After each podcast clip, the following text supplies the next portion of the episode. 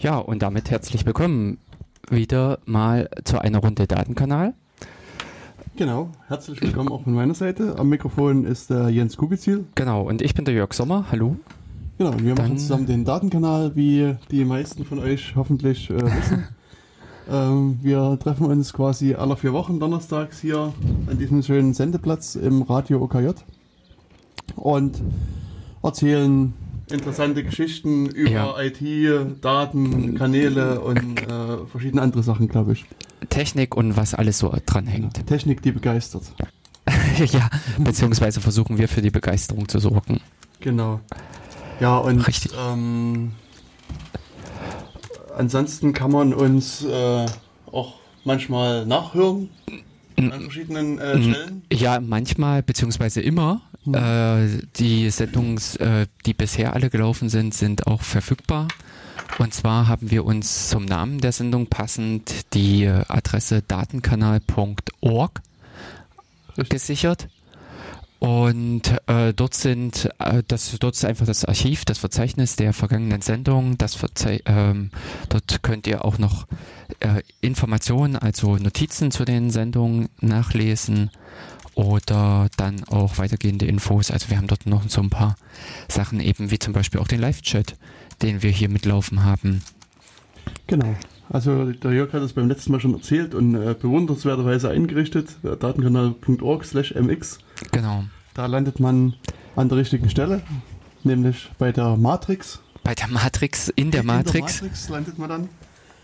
Genau, und kann dann ähm, mit uns äh, reden. Ja sich entweder hier live an der Sendung beteiligen. Das, das ist die eine Möglichkeit, dass ihr einfach jetzt äh, direkt die Adresse datenkanal.org-mx ansteuert und uns in der Sendung begleitet, sprich irgendwelche Informationen uns noch mit hinzukommen, äh, also zukommen lasst oder auch Kommentare, äh, Richtigstellungen und diverses anderes was sich, äh, was euch im Prinzip jetzt äh, im Rahmen der Sendung einfällt oder auch über die Sendung hinaus. Also wir sind dauerhaft in dem Matrix-Raum, wie so dieses Gebilde heißt, anwesend und ihr könnt uns und auch verschiedenen anderen Zuhörern Info äh, Nachrichten zukommen lassen und könnt da auch Themen anregen, ähm, Informationen mit geben zu vergangenen Sendungen, vielleicht auch was äh, schon etwas weiter in der Vergangenheit liegt, wenn ihr die Folgen nachhört, oder aber eben auch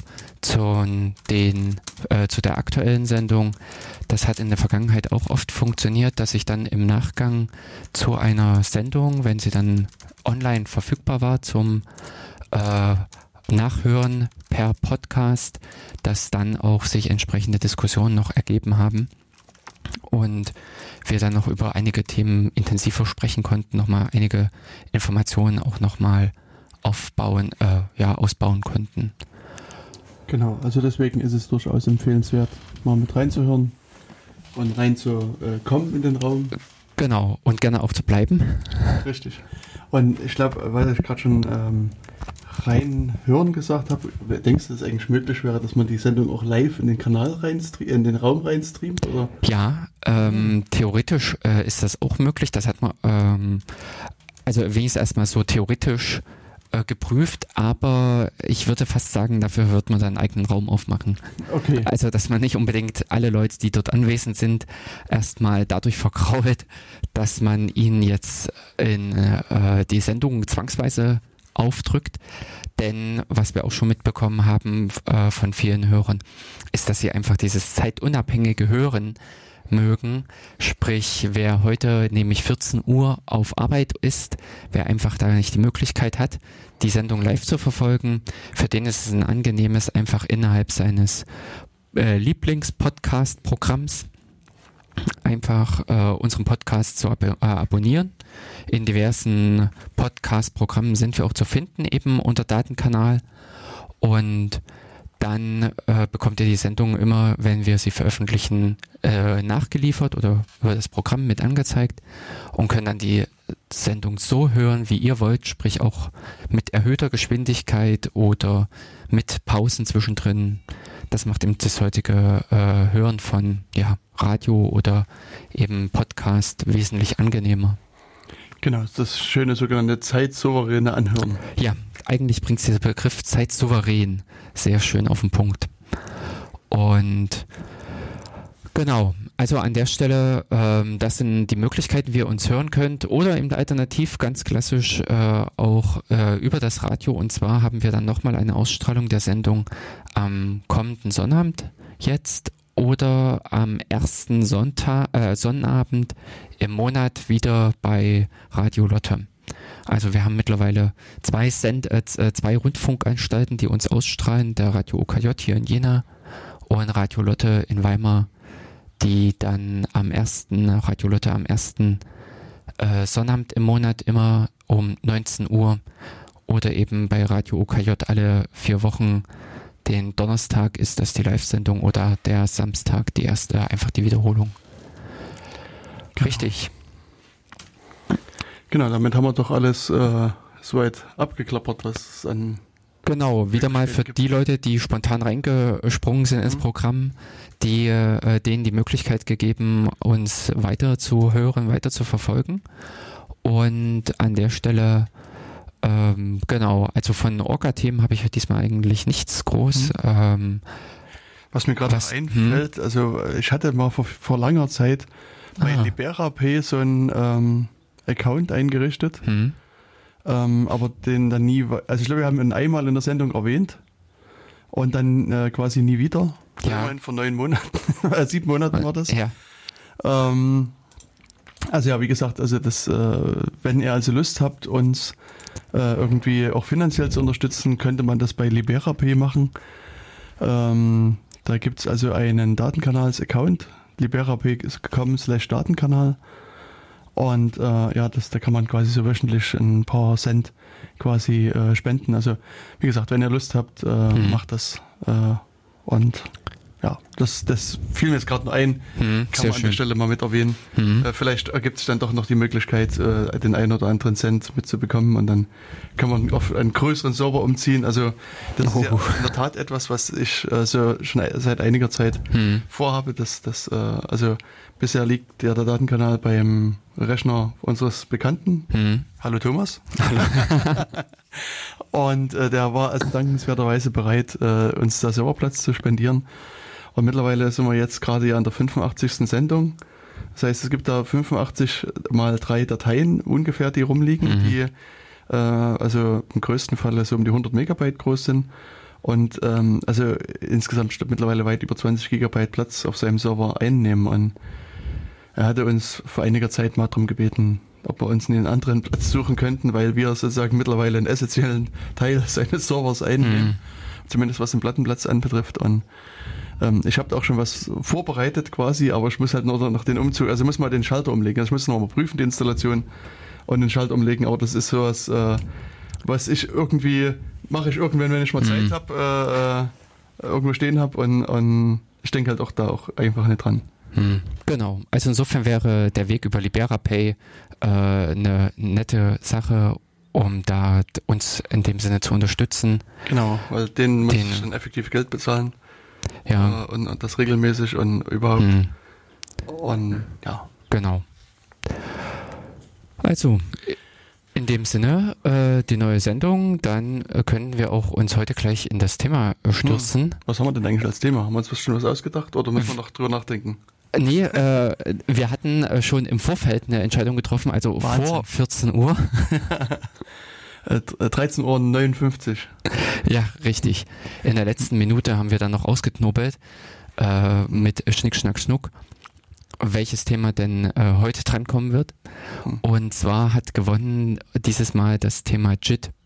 Wir haben äh, das öfter schon erwähnt. Äh, JIT, Git, ähm, diverse Aussprachen für dieses Versionsverwaltungssystem erfunden äh, oder gibt es ja jetzt schon seit ähm, über 15 Jahren.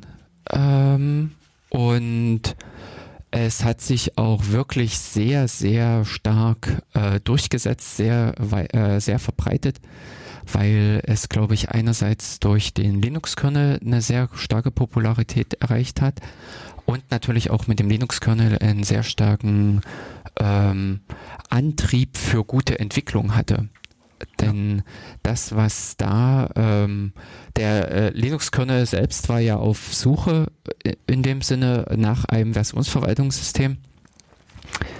Warum das eigentlich? Hatten die sowas nie? Ähm, doch hatten sie, aber eben auch mit so ein paar Sachen, die nicht so richtig ihnen gefallen haben. Okay. Bis dahin, dass sie dann auch mal bei ähm, mh, jetzt fällt mir der Name nicht ein, äh, bei einem System gelandet waren, was so halb offen war. Ähm, Na, ich, äh, meine Gedanken kreisen um Bitkeeper und BitLocker, aber ich glaube, das war beides. Also BitLocker ist die Verschlüsselung unter Windows, glaube ich. Mhm.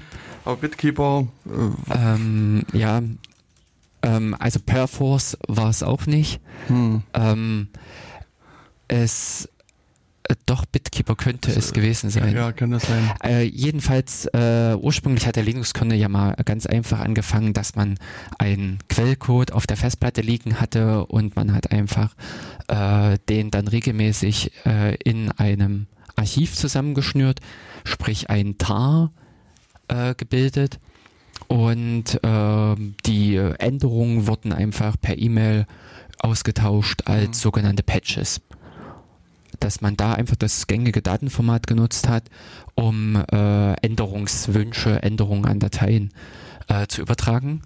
Passend dazu war einfach bei E-Mail auch noch die Kommunikation äh, möglich, dass man dann darüber diskutieren konnte, hier in der Zeile ist das und das nicht in Ordnung oder pack doch mal diese und jene Sache noch dazu. Und das sind so ein bisschen ja auch die Beweggründe, weshalb man ein äh, Versionsverwaltungssystem haben will, dass man äh, einerseits Änderungen irgendwie austauschen kann, Änderungen auch dokumentieren kann. Das ist das, was in diesen ganz Anfangszeiten halt ja auch nicht passiert ist, sondern äh, da ist dann einfach immer nur regelmäßig eine neue Version er erschienen. Na gut, man könnte doch Und, auch einen Changelog nebenbei mitführen.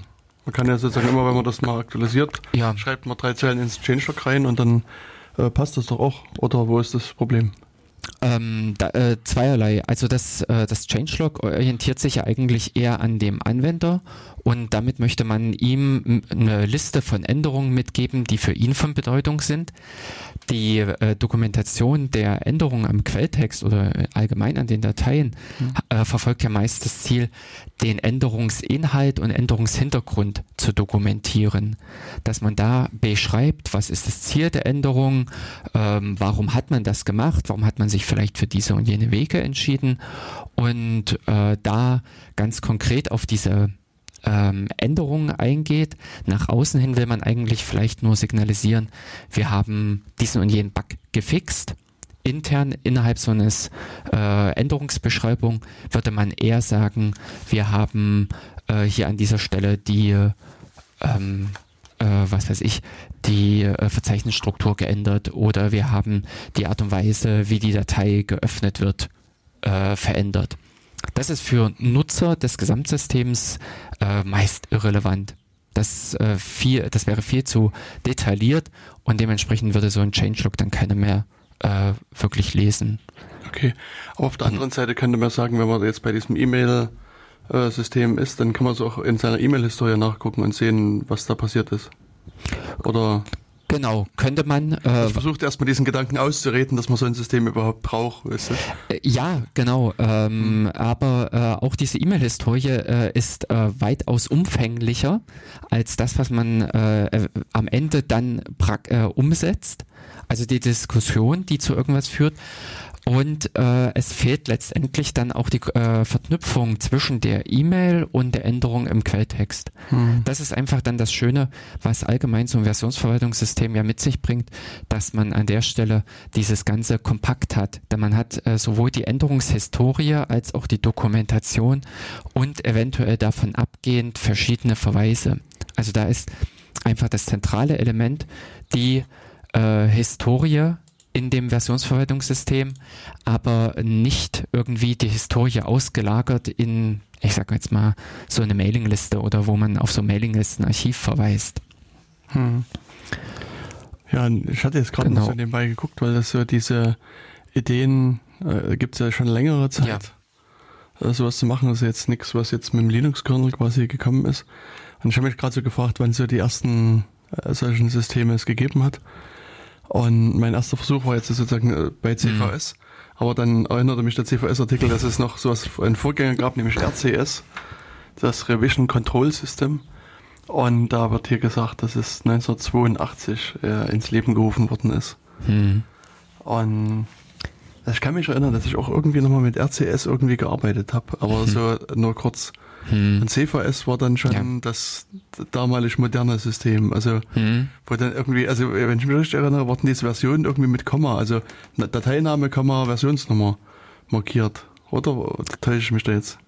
Na, ähm, die, also das äh, Schwierige, ich will jetzt nicht gerade sagen schlimmer, aber das Schwierige an CVS war, dass die Dateien einzeln äh, versioniert werden mhm. konnten und man dann darüber so Gebilde machen konnte, die dann irgendwie diese Version zusammenfassten und ähm, ja, also äh, ich selbst habe mal ein bisschen mit CVS gearbeitet und bin da genau auch über solche Sachen gestolpert, äh, dass diese Versionsknoten irgendwann äh, nicht mehr sich so wirklich durchsteigen ließ, beziehungsweise ähm, sich überhaupt nicht mehr aufknoten ließ. Und das Einzige war wegschmeißen und äh, mit irgendeinem vorigen äh, Zustand, der mal irgendwie festgesetzt wurde, dann wieder anzufangen und von da aus nochmal weiter, äh, neu, äh, neu zu arbeiten. Mhm. Das ist so ein bisschen auch wirklich eine Denkweise, denn äh, das, was ich heute auch mit in dieser Sendung mit sagen wollte, es gab ja mit äh, nach CVS noch SVN als Entwicklung. Und da hat äh, man mit dem Slogan gearbeitet, äh, CVS done right. Also äh. SVN war nochmal CVS ordentlich gemacht. Und genau darüber hat sich ja der Entwickler, der äh, ähm, ja, Erfinder von JIT äh, auch drüber aufgeregt. Linus Torvalds hat gesagt, diese ganze CVS-Idee, was da so alles drin steckt an äh, der Arbeitsweise, ist Blödsinn. Also das ist einfach nichts, was man irgendwie gerade rücken äh, kann, sondern äh, das muss komplett äh, neu überdacht werden. Mhm. Und das ist auch wirklich äh, passiert, denn äh, so im Vergleich, also bei SVN bin ich noch etwas trittsicherer als bei äh, CVS, ähm, wie da die Interna sind. Bei eben bei SVN ist es so, dass auch die interne Repräsentation, also die Abspeicherung der Änderungen, waren auch tatsächlich Diffs.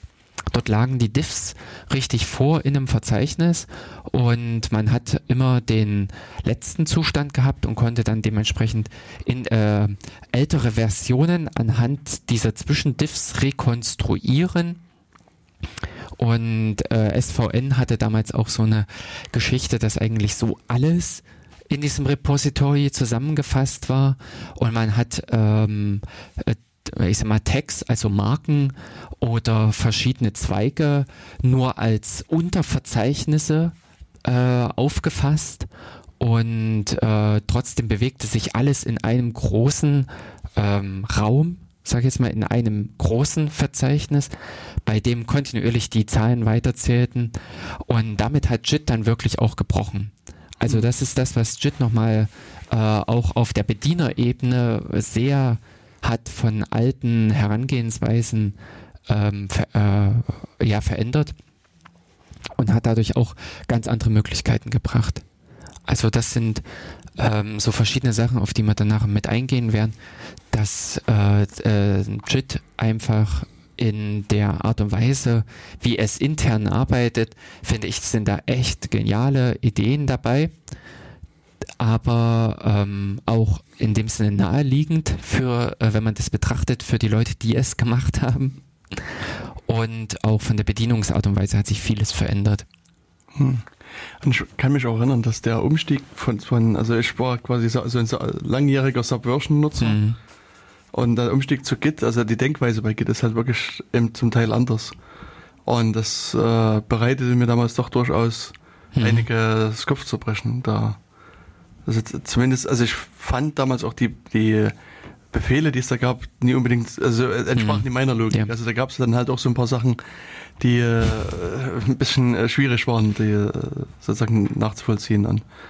Also für mich war sozusagen Subversion immer noch intuitiver äh, benutzbar. Ähm, ich würde auch sagen, Subversion, also SVN, ist von der äh, Entwicklungsebene auch einfach eins davor. Das mhm. ist schon alleine der Unterschied zwischen einem zentralen System und einem dezentralen System. Das ist bei JIT hat man nämlich auch wieder mit dieser Denkweise gebrochen und hat gesagt, jede, alle Repositories sind gleichberechtigt. Die sind alle genauso ausgestattet von der Funktionalität ähm, und können gleich äh, auf die gleiche Art und Weise arbeiten.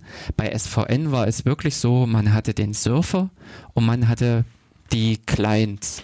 Also, dass, äh, dass man seinen Checkout gemacht hat, hat dort gearbeitet und äh, die Struktur im, äh, auf dem Client war in den Arbeitsverzeichnissen eine andere als auf dem Surfer. Und bei JIT ist das gleich. Bei JIT kann sowohl der, also kann jeder Client äh, auch Surfer sein. In dem Sinne ist es günstiger, davon zu sprechen, äh, kann in dem Sinne eine Quelle sein von Informationen, aber in dem Sinne auch einer, der sich Informationen holt oder einem, den in dem Sinne Informationen gebracht werden. Und das fand ich auch schon eine Denkweise äh, schwierig damals ähm, zu verstehen, dass man den Surfer dann am Ende nur durch eine logische Aus äh, Kennzeichnung, hm. so ein bisschen, dass man halt genau diesen einen zum Surfer benennt, dass man das Ding so bezeichnet, aber technisch gesehen ist das äh, ist ja nichts anderes als alle anderen auch. Genau. Geht quasi noch ein Schild dran geklebt. Du bist hm. jetzt ein Server.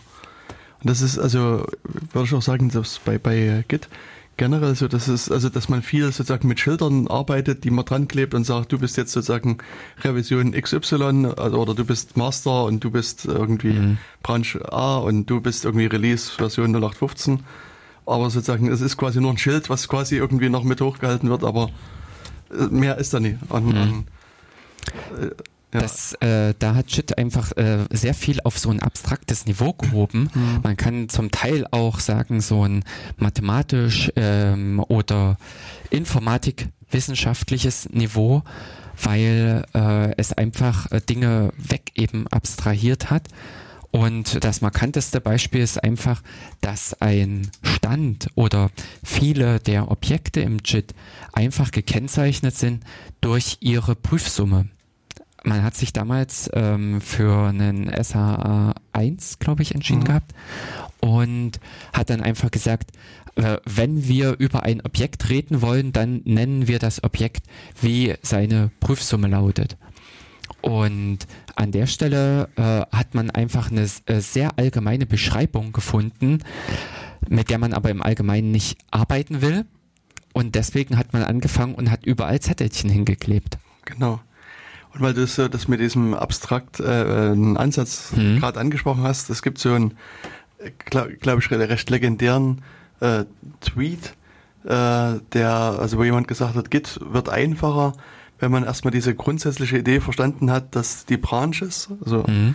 äh, homöomorphe Endofunktoren sind, die äh, Untermannigfaltigkeiten auf dem Hilbertraum abbilden. Und also da werden bei manchen die Ohren klingeln, mhm. die das noch nie gehört haben. Das ist quasi so ein Rauschen. Äh, bei den Leuten, die ein bisschen mehr, also tiefer in der Mathematik stehen, also ein Homomorphismus, Endefunktur und so weiter, das sind alles so mathematische Begriffe.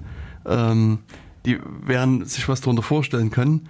Allerdings wird es immer schwer werden, das äh, sozusagen zusammenzubringen. Also diese Aussage an sich ist halt so ein bisschen spaßig gemeint. Das ist quasi mhm. nur zusammen, also ein paar, äh, sagen wir, wichtig tuende, äh, wichtig klingende Begriffe zusammengewürfelt, aber sozusagen es gibt keine, keine innere Bedeutung sozusagen. Aber es äh, klingt erstmal äh, recht nett. Mhm. Ähm, und, und das, äh, aber das, wenn man sozusagen mit Git arbeitet, äh, könnte man auch das Gefühl haben, dass man erstmal in so einer äh, eher abstrakteren Welt unterwegs ist. Und das äh, daran muss man sich halt auch äh, entsprechend mitgewöhnen. Aber mhm. vielleicht, also du hast ja schon vorhin noch mal ein bisschen, äh, warst du bei diesem Entwicklungsprozess stehen geblieben ähm, und gesagt, da hast gesagt, dass das beim Kernel ist ja so, dass man sich per Mail austauscht. Und wenn man jetzt sozusagen Änderungen hat, dann will man gerne irgendwie so, einen, so eine kurze Beschreibung dazu haben. Ist das denn genau. alles, was es an, an Motivation gibt, so ein Versionsverwaltungssystem zu haben oder gibt es da noch mehr Motivation, warum man überhaupt generell ein Versionsverwaltungssystem haben will? Ist Egal, ob es jetzt Git heißt oder Subversion oder hm. Wie auch immer. Also äh, echt äh, ein entscheidender Punkt ist wirklich diese äh, Ende, äh, die Historie. weil es mhm. äh, wirklich hilfreich ist, auch äh, Zustände unterscheiden zu können und das nicht im Sinne von, guck mal in ZIP-Archiv so und so oder äh, in Verzeichnis XY, mhm. äh, sondern auch äh, elegant damit arbeiten zu können, zum Beispiel das Ganze auch durchsuchen zu können, ähm, dementsprechend dann auch noch ähm, andere äh, Kennzeichnungen äh, mit einfügen zu können. Aber bringt zum Beispiel dann JIT, äh, also das gab es auch vorher schon bei SVN äh, und äh, anderen Systemen, aber dass man äh, zum Beispiel auch äh, damit äh, Veränderungen halt äh, besser vornehmen kann. Also gut, nee, bei SVN war genau das äh, Nachteil, dass man die Historie selber nicht verändern konnte. Das ist das, was bei JIT dann aufgebrochen wurde. Und dass man die äh, Art und Weise einfach nur als eine frei gewählte Kette von Änderungen ansieht und die natürlich auch umstellen kann. Hm. Wobei, also auch bei, bei Subversion kannte man die Historie verändern, meines, meiner Erinnerung nach. Also man konnte auf dem Server, also diese, was, was mhm. du vorhin angesprochen ja. hast, diese Diffs, also ich kann mich erinnern, dass man, das, also zumindest, sag mal so, ich meine mich erinnern mhm. zu können, dass man aus dieser Datenbank quasi einzelne Sachen rausnehmen konnte und auch ähm, sozusagen die Historie quasi nochmal neu äh, schreiben konnte. Also gerade so, wenn, wenn du jetzt irgendwie eine, eine Passwortdatei eingepflegt hattest aus Versehen oder irgendwas anderes, war es durchaus möglich, da was rauszuzerren mhm. und, und das nochmal neu äh, äh, quasi, quasi neu indexieren zu lassen, sag ich mal in Anführungsstrichen. Und also, insofern, also es ist nicht mehr so einfach wie heute mit, mit Git vielleicht, aber ich glaube grundsätzlich ging das auch äh, nach meiner Erinnerung. Mm, also es ist halt, äh, ich glaube, das ist so eine akademische Frage, äh, wie man es äh, versteht. Mit diesem SVN-Admin konnte man dann sozusagen das Ganze filtern, so ein bestehendes Repository und hat praktisch damit ein neues erzeugt. Mhm. Ähm, wenn man diesen Zustand veröffentlicht, also wenn man an einem öffentlichen Repository solche Änderungen vorgenommen hat, dann hätte das, glaube ich, auch mit diesen Clients ziemlich viele Schwierigkeiten Schwierigkeiten mhm. äh, geben können. Das ist das, was man heutzutage ja auch bei JIT hat. Wenn man, ähm, ich sag mal, auf, äh, versucht, einen Master zu verändern, den Hauptzweig zu verändern, dann äh, gibt es ja auch alle möglichen Warnungen, beziehungsweise gibt es auch ähm, äh, bei einem derartigen Aktualisierung beim Client die entsprechenden äh, Konflikte. Mhm. Hm. Ähm, in gewissen Rahmen, also äh, man möchte letztendlich auch irgendwo auch mit dieser Historie arbeiten können, um eventuell solche Probleme zu beheben, wie du jetzt gesagt hast. Man hat eine äh, lizenzrechtlich geschützte Datei eingefügt oder eben Passwörter mit ein, äh, ähm, ungewollt einfach mit äh, reingebracht. Und äh, ja, also es hat äh, äh, einerseits eben diesen dokumentierenden Charakter, so ein Versionsverwaltungssystem, aber eben auch ähm, so eine Art und also es sollte ein, äh, eine Erleichterung schaffen, wie man auch diese Stände verteilt es fängt schon alleine nur an, wenn man seine, was weiß ich, äh, Doktorarbeit schreibt oder ähm, irgendeinen Text verfasst und sitzt an unterschiedlichen Rechnern. Oder es arbeiten unterschiedliche äh, Personen an dem äh, Dokument mit, dann möchte man irgendwie auf angenehme Art und Weise die Daten zwischen beiden synchronisieren ohne dass man irgendwelche E-Mails hin und her schickt mit der Anleitung eben zuerst musst du das reinpacken und dann musst du das reinpacken, sondern das sollte wirklich auch die Technik mit lösen. Und insofern ist halt so ein Versionsverwaltungssystem wirklich ein äh, System, was eine Erleichterung bringt. Bis dahin, dass man auch sogenannte ja, Haken hat, solche Hooks, an denen man auch Skripte richtig einbinden kann. Das war schon bei äh, Subversion so der Fall, dass man bei einem äh, bei einer Aktualisierung auf dem Server konnte man äh, diese Ak äh, Änderungen auf dem an die Mailingliste schicken mit entsprechenden äh, auch weitergehenden Sachen äh, im Bildsystem auslösen. Man konnte dann automatisch Bugs schließen in einem äh, Bugtracker und verschiedene Sachen. Also das ist das, was äh, vielfach an diesen Tätigkeiten dranhängt, wenn man sie manuell ausführt. Genau.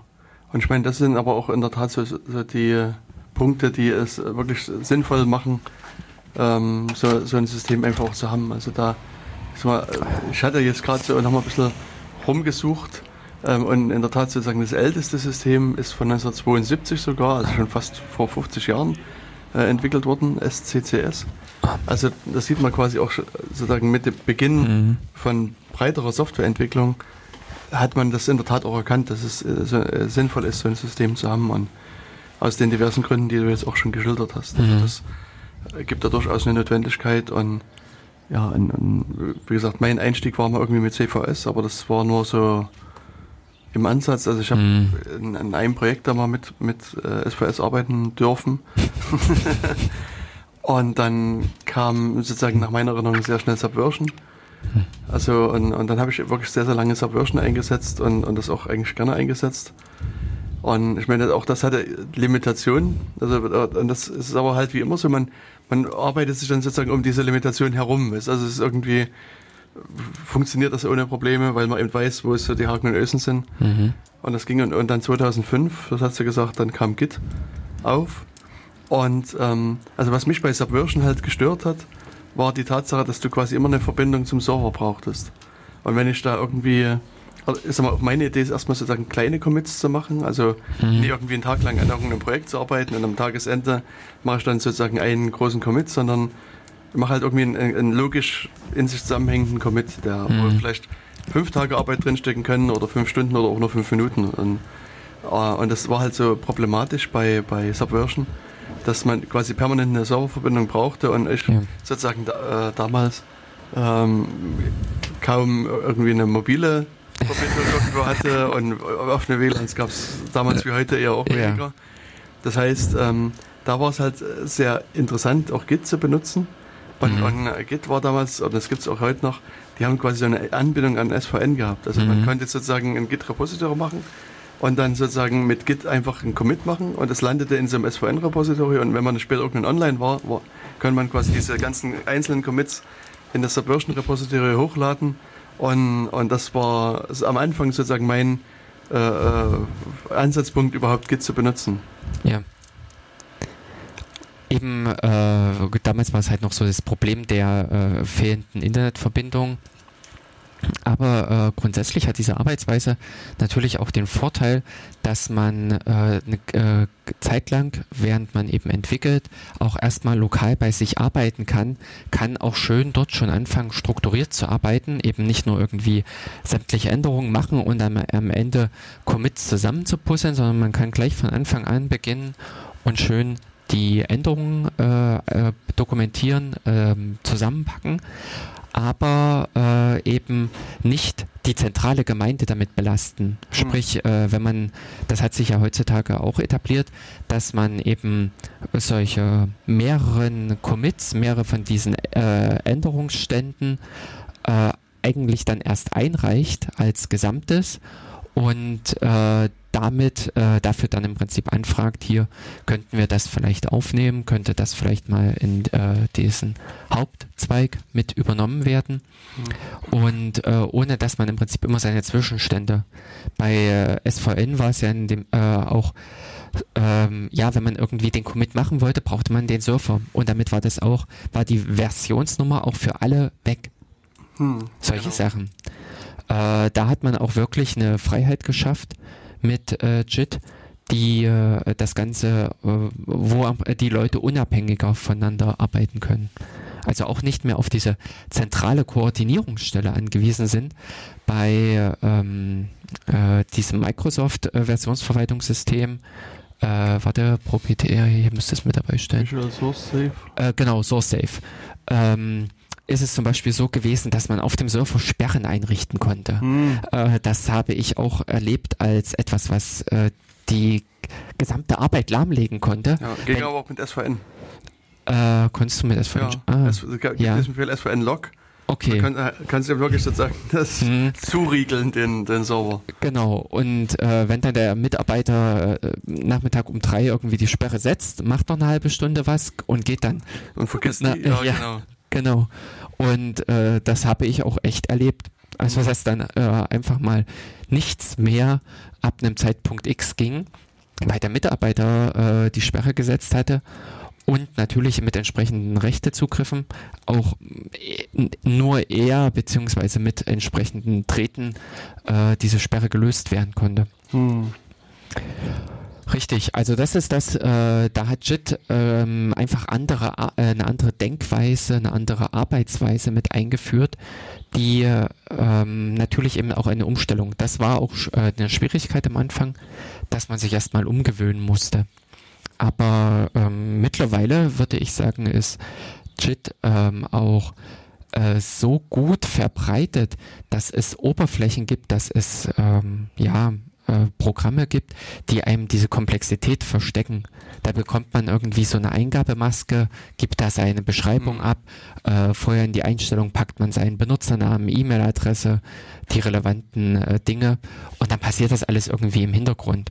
Da ist man in dem Sinne gar nicht mit der Kommandozeile konfrontiert, wobei ich ähm, nichts Mächtigeres als die Kommandozeile bei JIT bisher äh, erlebt habe.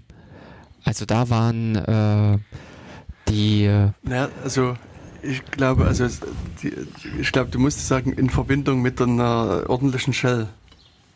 Nee, nicht mal unbedingt nee? das, nee. Äh, weil gewisse Befehle äh, äh, teilweise nicht implementiert sind. Hm. Und äh, auch schon die primitive Shell, also auch äh, dieses Windows Command äh, hm. Ding, bringt ja schon Pipes mit. Okay. Und äh, wenn du da noch ein paar Tools hast, dann kannst du auch wiederum JIT-Befehle aneinanderketten. Mhm. Ähm, und das geht zum Beispiel auch los, dass man Änderungen aus einem Repository lokal übertragen will in ein anderes. Das heißt, du gehst in einem Subbefehl, wechselst du in ein anderes Verzeichnis, machst dort ein JIT-Ausgabe der Änderungen, pipest das mhm. in das lokale Ding rein und äh, solche äh, Sachen äh, sind selten in irgendwelchen Programmen bedacht. Ja, das stimmt. Ja, also das ist äh, da, äh, ich hatte jetzt auch gerade wieder äh, einen Fall, ähm, das äh, Schöne an JIT ist oder das auch wiederum Verwirrende an JIT ist, dass JIT eine stufenweise Arbeit bei dem Commit mitgebracht hat. Bei SVN war es, äh, glaube ich, schon so, dass du einfach gesagt hast, äh, Commit, beziehungsweise man konnte gezielt Dateien committen, aber darunter, also dass man nur Teile von Dateien nehmen konnte, das ging nicht. Hm. Und Jetzt ist es aber so, es gibt einen sogenannten Staging-Bereich, also so ein Sammelbecken, in das man erstmal seine gewünschten Änderungen hineinpackt und dort sozusagen die, äh, das schön aufpolierte, äh, den schön aufpolierten Zustand äh, aufbaut und dann sagt, das bitte jetzt einfrieren und äh, äh, dann ist das als ein neuer Arbeitsstand im System drin. Genau. Also vielleicht äh, kann man da nochmal einen Schritt mhm. zurückgehen und erstmal so nochmal kurz überlegen, wie man eigentlich so ein Repository anlegt. Also sag mal, das ist ja für die Leute, die es jetzt vielleicht noch mhm. nie gemacht haben, man sagt, okay, ich will jetzt mal mit Git versuchen irgendwie zu arbeiten. Ähm, dann brauchen wir irgendwie erstmal ein Arbeitsverzeichnis. Das ist sozusagen die erste Grundlage. Mhm. Und dann, äh, sozusagen, wenn ich das angelegt habe, dann kann ich sozusagen erstmal mit Git hingehen und sagen, hier initialisiere mir das mal bitte als Verzeichnis. Und da werden an der Stelle dann halt so ein, wird so ein Arbeitsverzeichnis angelegt, also .git, wo dann verschiedene Informationen reingetan werden und dann kann man quasi zunächst erstmal loslegen, wenn man das also sozusagen grundlegend machen will. Und dann so im ersten Schritt könnte man auf die Idee kommen, irgendwie eine Datei anzulegen und sagen, mhm. hier entsteht mein neues Projekt, readme irgendwas, äh, neues Projekt, super toll und äh, es äh, wird das größte aller Zeiten. Und dann kommen wir sozusagen eben zu dem ersten Punkt, wo jetzt wieder Git aktiv werden muss, wo man nämlich jetzt sagen muss, äh, liebes Git, diese neue Datei, bitte guck dir die jetzt ab sofort immer mit an und, und äh, pfleg die Änderung mit ein oder also nimm die erstmal auf in deinen Informationsteil, also in deinen Index sozusagen. Und das sozusagen, das ist auch ein bisschen verschieden, glaube ich, zu, zu SVN bei SVN äh, gab es diesen äh, Füge das hinzuschritt, glaube ich auch nicht nach meiner Erinnerung, aber da kann ich jetzt falsch liegen. Ah, doch, es gab, glaube ich, auch ein SVN-Add. Okay, auf jeden Fall wird eben hier mit, mit diesem Befehl git-add und dem Dateinamen halt gesagt, liebes Git, die Datei mhm. ist ab sofort Teil des Repositories und bitte kümmere dich mit drum. Und dann, da ist sie erstmal sozusagen, äh, dann weiß Git, okay, ich gucke jetzt mal darum und sozusagen, jetzt weiß auch Git, okay, da hat sich irgendwas geändert, also sozusagen mhm. die äh, von unbekannt zu bekannt mit irgendeinem Inhalt gibt es also eine Änderung. Und an der Stelle müsste man dann das machen, was du jetzt schon angesprochen hast, nämlich ein Commit. Und das sozusagen diese Änderung wirklich dem Git bekannt machen und sagen, also liebes Git, mhm. hier gibt es jetzt eine Änderung. Und da, dafür würde man eben jetzt einen Commit dann einsetzen, sagen, also Git Commit und dann gibt man irgendwie eine Nachricht an. Also das, was du auch am Anfang gesagt hast, also meine erste neue Datei oder äh, genau. Änderungsmitteilung. Ich habe mir jetzt Gedanken gemacht und will jetzt die Datei, Datei öffnen, anders gestalten. Also gibt quasi irgendwie eine Meldung mit, was sozusagen eine Kurzzusammenfassung dieser äh, Änderung ist. Also üblicherweise mhm. Punkt oder Shit, New Try oder irgend sowas sind so die meisten äh, Commit Messages glaube ich. Also es ist, also viel versucht man, also viel, also ich sehe es zumindest recht häufig, dass man einfach mal irgendwie so eine Sinnlosmeldung mit abgibt. Und ähm, äh, aber äh, gut ist natürlich, wenn man wirklich eine sprechende Änderung da reinschreibt, also irgendwas, wo auch für alle anderen, die es beobachten, klar ist, da ist also äh, passiert da wirklich eine Änderung. Und sozusagen mit mhm. diesem ersten Commit äh, ist das Git-Repository quasi wieder sa sauber in Anführungsstrichen. Also da ist jetzt gibt es keine Änderung mehr jetzt kann man dann anfangen, dann da weiterzuarbeiten. Also mhm. das ist vielleicht so auch für die Leute, die jetzt noch nichts mit Git zu tun haben, äh, haben sie vielleicht erstmal eine erste Idee, wie, wie so die ersten paar Schritte dann mhm. mit Git. Ja. Also für den, der äh, keine, äh, der bisher mit sowas noch nicht gearbeitet hat, wenn wir halt von einem Commit reden, dann ist das in etwa so, als ob man rangeht an sein Verzeichnis, packt das alles zusammen in ein ZIP-Archiv und legt dazu eine kleine Textdatei an, in der man nochmal äh, zusätzliche Informationen sich äh, niederschreibt. Ähm, am Ende bildet das aber einfach einen Arbeitsstand. Hm. Was weiß ich, das ist eben der Arbeitsstand von Freitagnachmittag. Und dann wird es den Arbeitsstand von Montagnachmittag und von Dienstagnachmittag geben, hm. wenn man das kontinuierlich ordentlich weiterpflegt. Richtig. Mit den vielen ZIP-Archiven, hm. beziehungsweise das wollten wir ja genau nicht, hm. sondern das ist genau das, was man im Rahmen von einem Versionsverwaltungssystem unter einem Commit versteht, das Sichern eines Arbeitszustands mit gewissen Metainformationen. Ganz konkret sind eben diese Metainformationen die Uhrzeit, wann dieser Commit erstellt wurde, ein Autor, wer, wer hat den Commit erstellt und eben auch einer Beschreibung, also einer textuellen Beschreibung des Inhalts. Dort soll nicht ähm, eins zu eins das wiedergegeben werden, was unten steht. Sowas wie, ich habe eine neue Vorschleife eingebaut, in der ich äh, diese und jene Informationen durchgehe, sondern da sollte eher stehen, äh, sowas äh, etwas abstrakter formuliert, ähm, äh, Suchalgorithmus äh, optimiert. Genau. Oder sowas. Ja. Und ähm, was Git jetzt auch noch so macht, ist, dass es quasi auch eine Information mit beifügt, was ist die Vorgängerversion. Genau. Und wie ist auch meine aktuelle Version. Also das, was du vorhin schon bei Subversion gesagt hast, da ähm, war es ja so, dass die laufend hochnummeriert werden, also von 1, 2, 3 und so weiter und so weiter. Und das ist auch sowas, wo ich über, am Anfang bei Git gestolpert bin, mhm. weil diese äh, Zählung einfach weggefallen ist. Also mhm. man wusste, okay, mein Repository hat die äh, Zahl 4711 und wenn auf dem Server 5712 ist, dann bin ich irgendwie 1000 Revisionen mhm. dahinter und muss mal irgendwie aktualisieren. Und jetzt wird da eben so ein SHA-1-Hash, äh, oder wurde damals mhm. initial halt gemacht. Und, und dann ist halt sozusagen die Versionsnummer die Kurzform von diesem SHA-Hash, weil das irgendwie E037F Y, ne, Y nicht, aber ja, irgendwas ist. Und, genau. und das an, beim anderen Mal ist es AB007G oder irgendwas. Genau. Also das, man kann nicht mehr unmittelbar sehen, welche Versionen folgen aufeinander. Genau.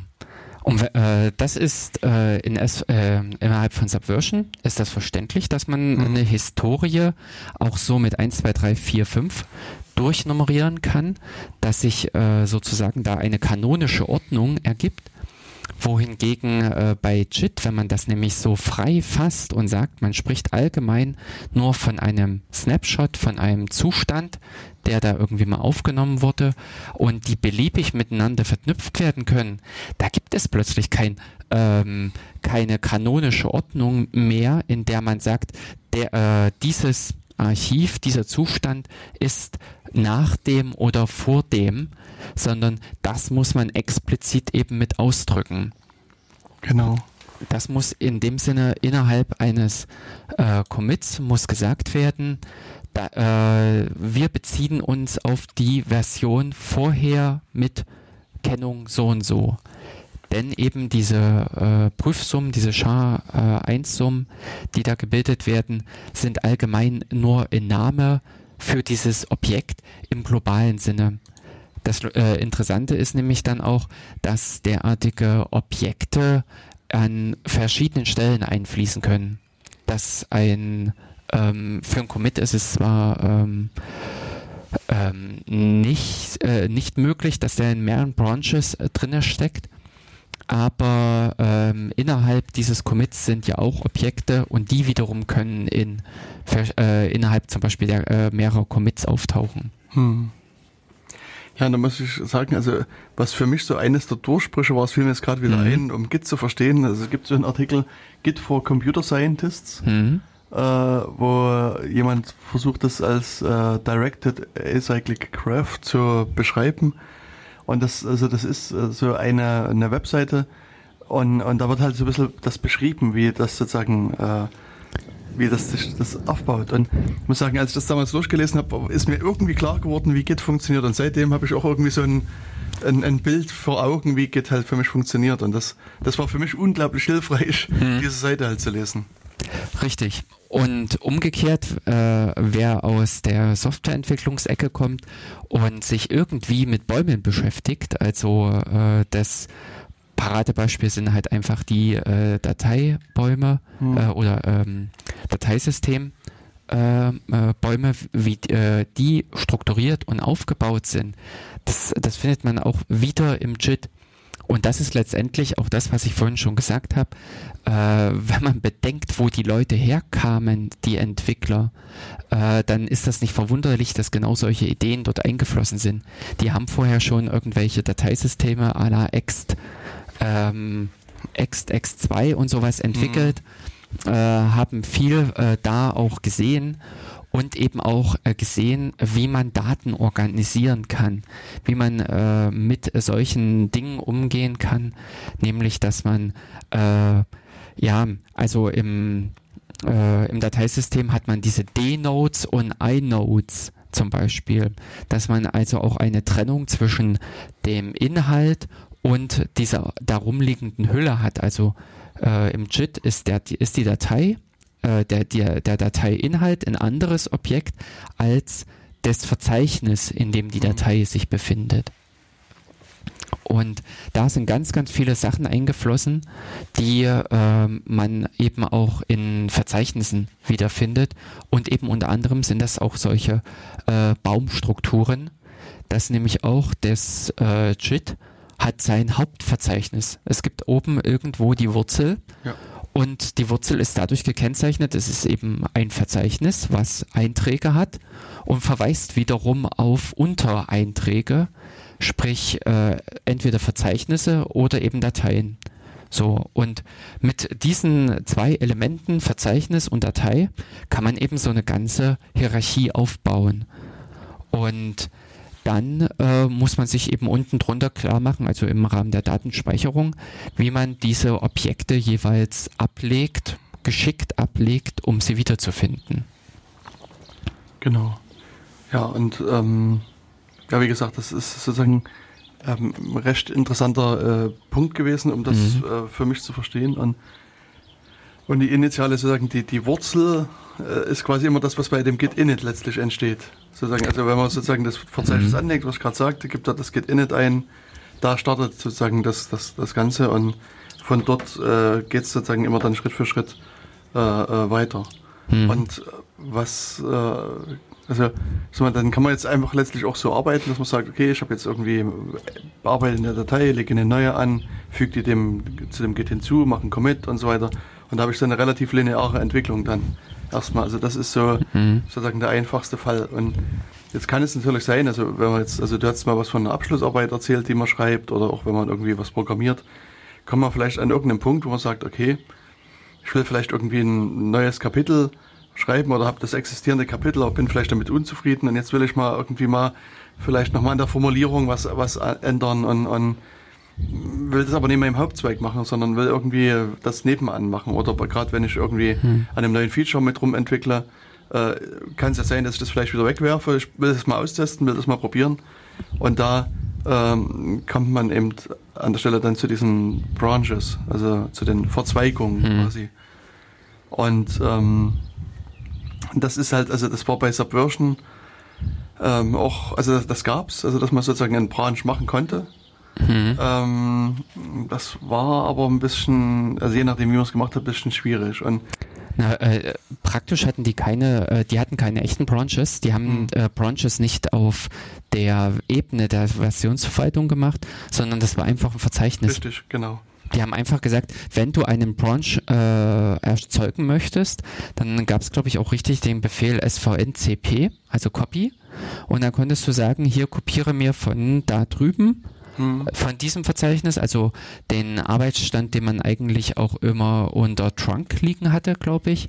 Also äh, da hat der SVN so äh, eine Standardstruktur aufgebaut, äh, dass man im Hauptverzeichnis den Verzeichnis hatte Tags, man hatte ein Verzeichnis Trunk hm. und ein Verzeichnis Branches. Mhm. Ähm, und dann gab es, glaube ich, noch irgendwas Viertes, was man äh, so logisch trennen konnte. Und wenn man äh, einen neuen Zweig erstellen wollte, hat man kurzerhand dieses Trunk-Verzeichnis rüber kopiert in ein entsprechendes Branch-Verzeichnis, hat dann dort gearbeitet und dann war das, ähm, hat man das einfach als Branch genannt, aber es war ähm, strukturell auf Ebene des Versions, der Versionsverwaltung äh, war es kein neuer Abzweig, sondern es war ein lineares Fortschreiben der, äh, der Historie. Hm, genau.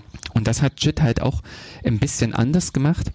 Ich wollte nämlich hier nochmal sagen, wenn man diese Vorstellung hat, dass man äh, in eine Datei einfach sagt, das ist eben der Zettel oder sowas, auf dem die Informationen stehen.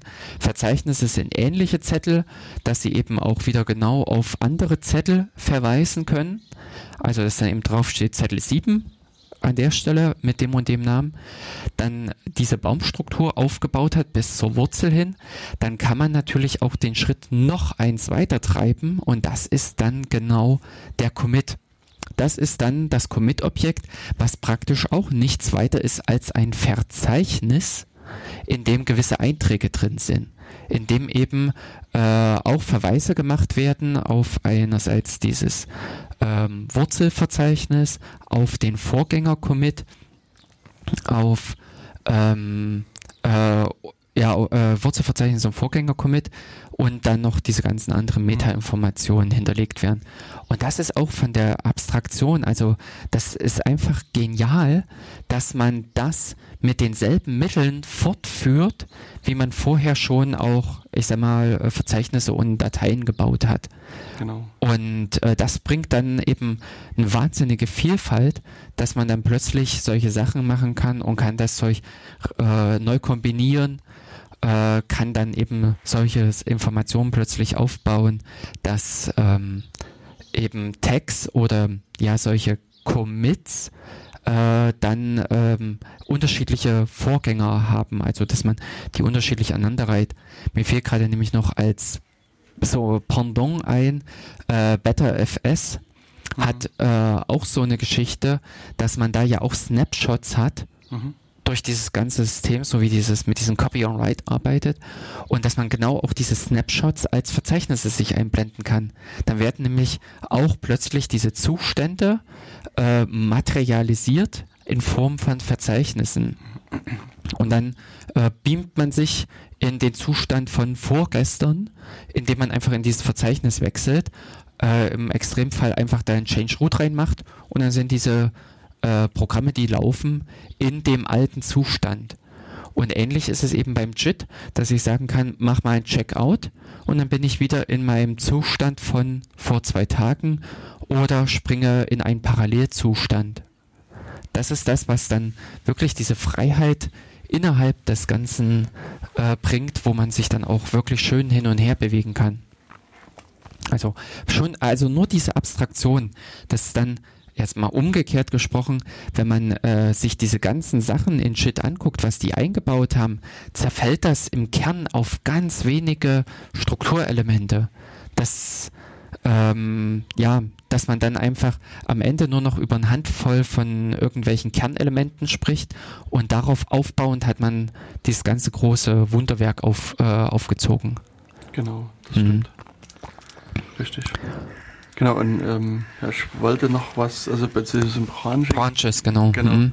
Ähm, erzählen. Also das, was das, was du jetzt schon so versuchst, das ein bisschen mit, mit anzusprechen, dass es eben nicht wie bei, bei SVN so ein Datei hin und her Kopierer ist, oder, sondern das ist, ist halt sozusagen einfach, es werden wiederum paar äh, äh, Schalt, äh, hier paar, paar Zettel dran geklebt und gesagt, hier, das ist jetzt sozusagen ab dem äh, Version E357 geht dann sozusagen ein Zweig weg und da entwickle ich neu dran und mache quasi wieder neue Commits mit, mit dran. Und, mhm. und das ist, ist äh, viel, also das, was du eben auch gerade schon geschrieben hast, viel leichtgewichtiger und, und einfacher als das, mhm. was es bei SVN ist. Und das ist, also am Anfang, muss ich sagen, ist eben so, was ich vorhin am Anfang schon mal sagte, man ist an so ein System gewohnt und kennt so die Quirks, also so diese die mhm. Probleme und versucht eben äh, diese problematischen Stellen irgendwie zu umschiffen. Und ich weiß, dass ich am Anfang, als ich mit äh, Git versucht habe zu arbeiten, auch kaum Branches genutzt habe, weil ich ja auch sozusagen immer diese Angst mhm. von SVN noch hatte. Und, genau. aber als, als, irgendwann war der Punkt gekommen, wo ich das dann ein paar Mal benutzt hatte und gesehen habe, wie easy das eigentlich geht.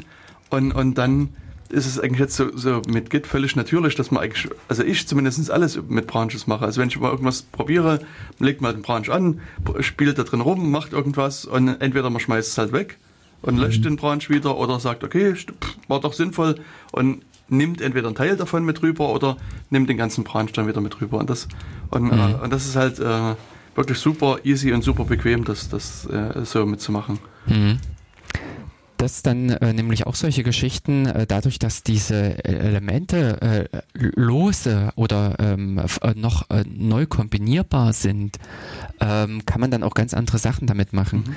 Das, was mit JIT ja auch äh, gekommen ist, ist dieses Cherry Picking, also mhm. im Deutschen würde man Rosinenpicken sagen, ja, dass man was? Kirschpicken. Kirschpicken, ja. ich glaube, die deutsche Redewendung ist das Rosinenpicken. Ja, ja. Ähm, dass man da sagt, äh, da drüben gibt es eine Änderungslinie, aber ich will das Ding nicht komplett haben, sondern mir gefällt einfach nur die dritte und die siebte Änderung. Und dann kann ich gezielt diese rausgreifen und von da äh, und von dort die Inhalte, äh, die Inhalte übernehmen. Den echten Commit kann man nicht übernehmen. Also das, das äh, Commit-Objekt ist, äh, ändert ständig seinen, äh, seine Prüfsumme, wenn man äh, das Datum ändert oder wenn man den Vorgänger ändert. Das ist gerade inhaltlich äh, das, die Bedeutung einer Prüfsumme. Hm, richtig.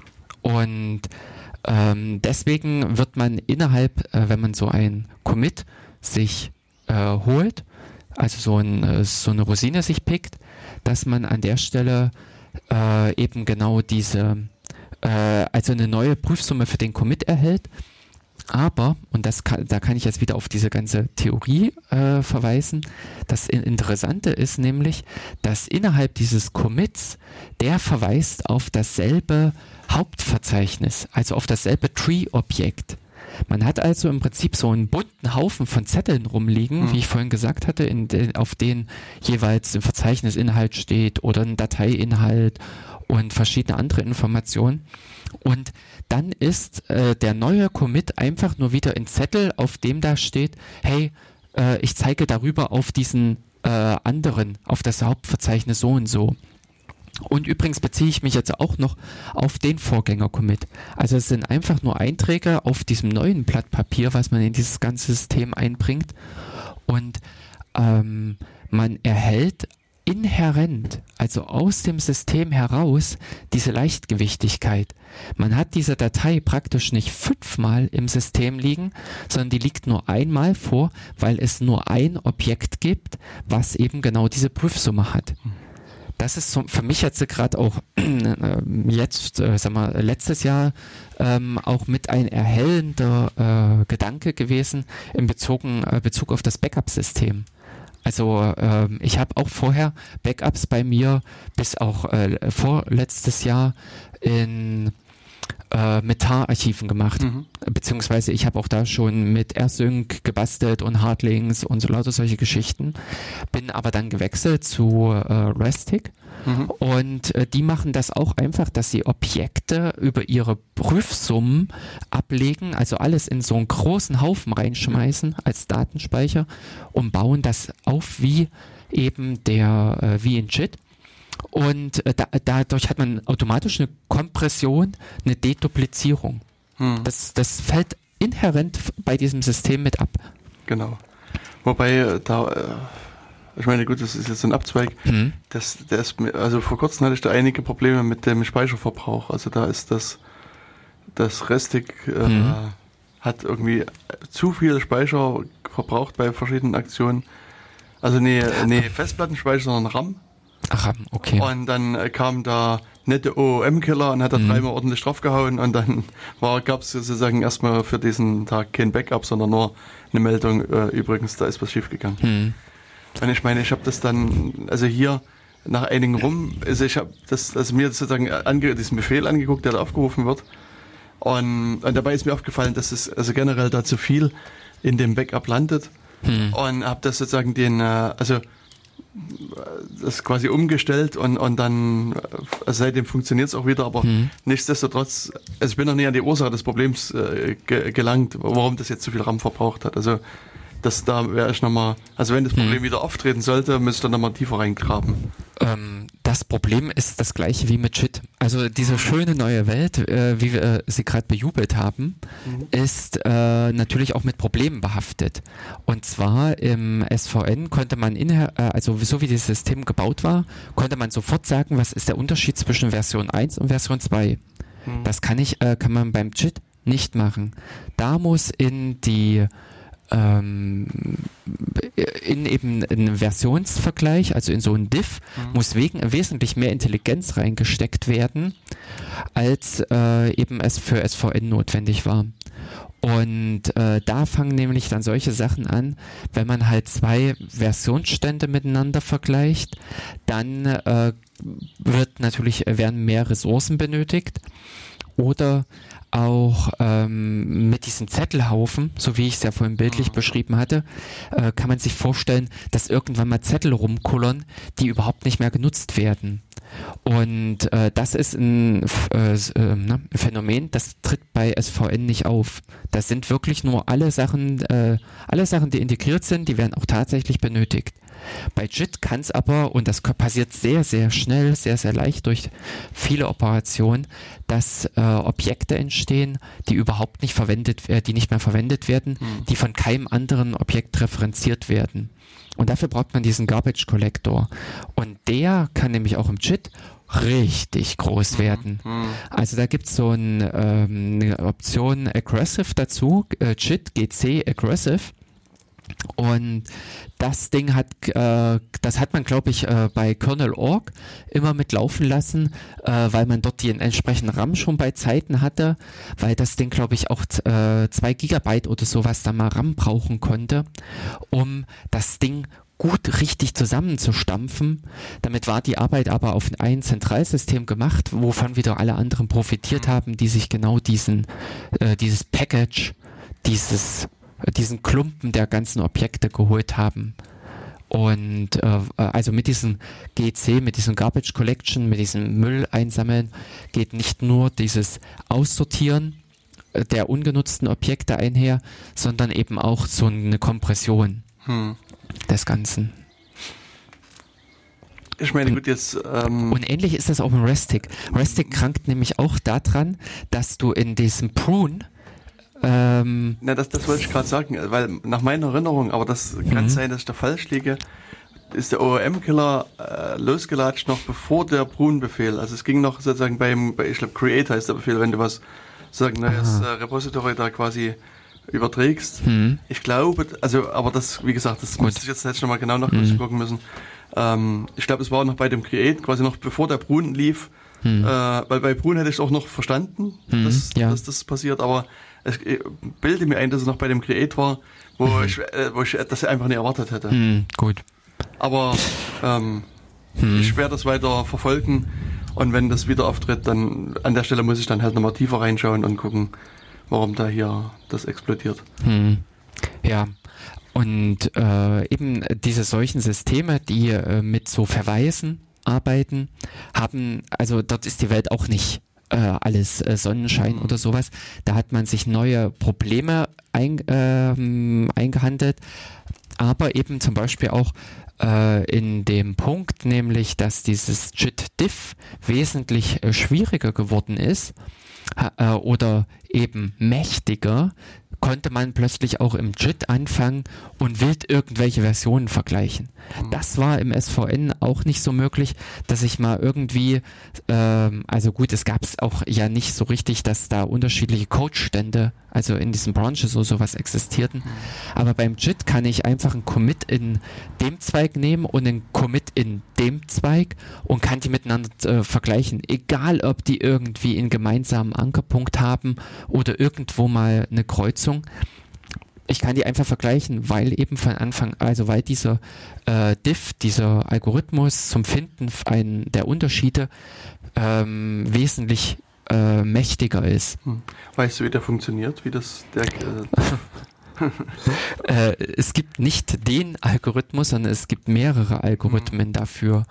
Äh, das kann man auch einstellen und ich habe bei mir nämlich auch diesen Standardalgorithmus verändert auf Histogramm, glaube ich oder so. Aber ähm, äh, für diese ganz, äh, wie ermittelt man Unterschiede? Wie ermittelt man kompakte äh, Unterschiede zwischen zwei Dateien? Oder wie ermittelt man lesbare Unterschiede zwischen zwei Dateien? Gibt's äh, von der Informatik her einen Haufen Theorie dazu. Ähm, so das einfachste Verfahren ist, dass man ähm, eine Datei von oben nach unten durchgeht und äh, guckt, wie man sie übereinander legen kann. Also ab wann findet man gleiche ähm, Zeilen.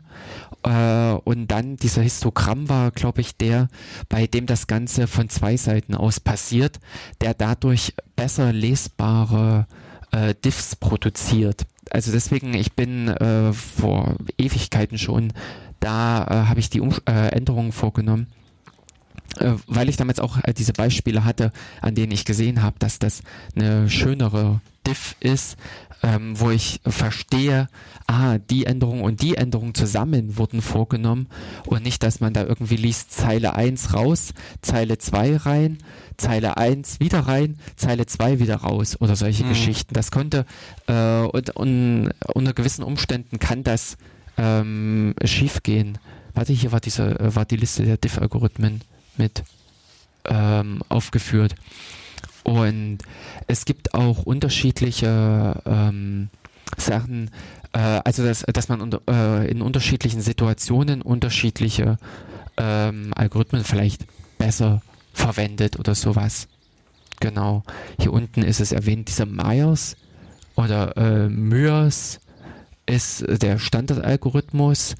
Ähm, ich äh, habe eben diesen Histogramm verwendet. Äh, dann gibt es noch einen Patience-Algorithmus und einen Minimal-Algorithmus.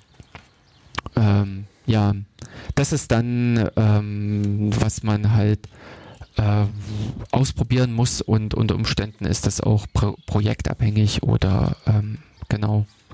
Also äh, ja, es kommt eben, äh, letztendlich kommt es darauf an, wie die Änderungen strukturiert sind. Mm. Genau.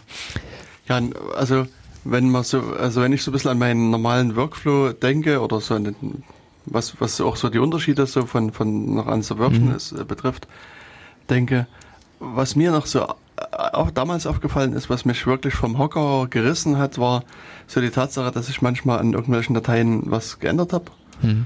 Und aber ich war noch nie zufrieden damit. Weißt? Es war noch nicht so, dass ich jetzt irgendwie einen Commit machen äh, wollte sondern ich habe dann irgendwie für mich überlegt, nee, das will ich nicht. Also irgendwie muss ich ja noch mit Gedanken, Gehirnschmalz mhm. reinstecken und lass es erstmal liegen. Oder beziehungsweise manchmal äh, gab es vielleicht auch so irgendwelche anderen Commits, die ich mir erst nochmal angucken wollte, ob die vielleicht schon vor drin sind.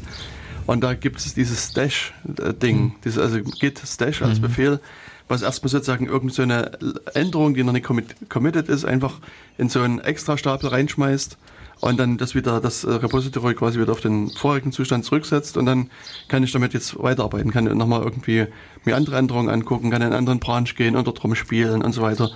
Und, und das muss ich sagen, das fand ich damals sehr cool und habe das auch sehr, sehr häufig mit benutzt.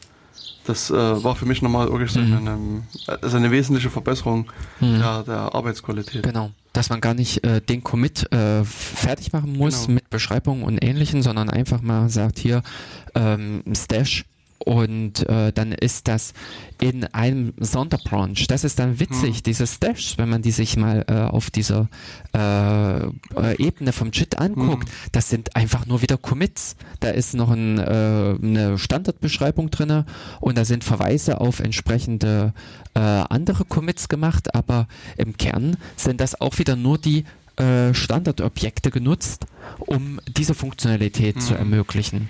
Und man hat dann eben Stash das Ding genannt und hat das zu einem Stash-Werkzeug gebastelt. Richtig. Aber ähm, unter der Decke ist nichts Neues äh, hm. hinzugekommen. Hm. Und bei dem Diff wollte ich nämlich noch sagen, dadurch, dass man jetzt angefangen hat, in die, äh, also in diesen Algorithmus äh, mehr Intelligenz reinzustecken, ist beim JIT nämlich zum Beispiel auch hinzugekommen, dass erkannt wird, wenn äh, sich Code von einer Datei in eine andere bewegt. Man kann beim Diff äh, groß M angeben, beziehungsweise groß C, äh, um genau Änderungen zu verfolgen, die äh, sich äh, von einer Datei in eine andere, also ich nehme eine Funktion oder in ein Kapitel in einem Dokument und verschiebe das in eine andere Datei, also in, in ein anderes Dokument oder eben äh, mal beim Quelltext halt eine, die Funktion in eine andere Datei. Und äh, das kann das JIT auch erkennen und kann dessen äh, Historie weiterverfolgen. Ist interessant bei so einem Befehl wie JIT Blame. Hm. Also, wen kann ich beschuldigen? Wer war derjenige, der diese Zeile eingebracht hat? Und da findet man nicht irgendwelche blöden Kopieroperationen oder sowas, äh, Code von da nach da verschoben und dann muss man da wieder weiterhangeln oder sowas. Sondern, äh, sondern das kann genau eben JIT übernehmen und äh, guckt dann auch in der anderen Historie weiter, also der Historie von der Ursprungsdatei, ähm, woher kommt denn effektiv diese Änderung, die da äh, gerade oder nach der gerade gesucht wird. Also das ist echt innerhalb dieses ganzen JIT äh, Diff-Algorithmus äh, steckt viel drin. Bis dahin, das äh, hatte ich jetzt gerade, äh, dass ich in Word Diff machen äh, will. Also ich habe zum Beispiel gerade... Also nicht ein Diff von Word-Dateien, nehme ich an, nee. sondern einen wortbasierten Unterschied. Ähm, ja, wobei wir auf den Diff mit den Word-Dateien auch noch zu sprechen kommen mhm. können.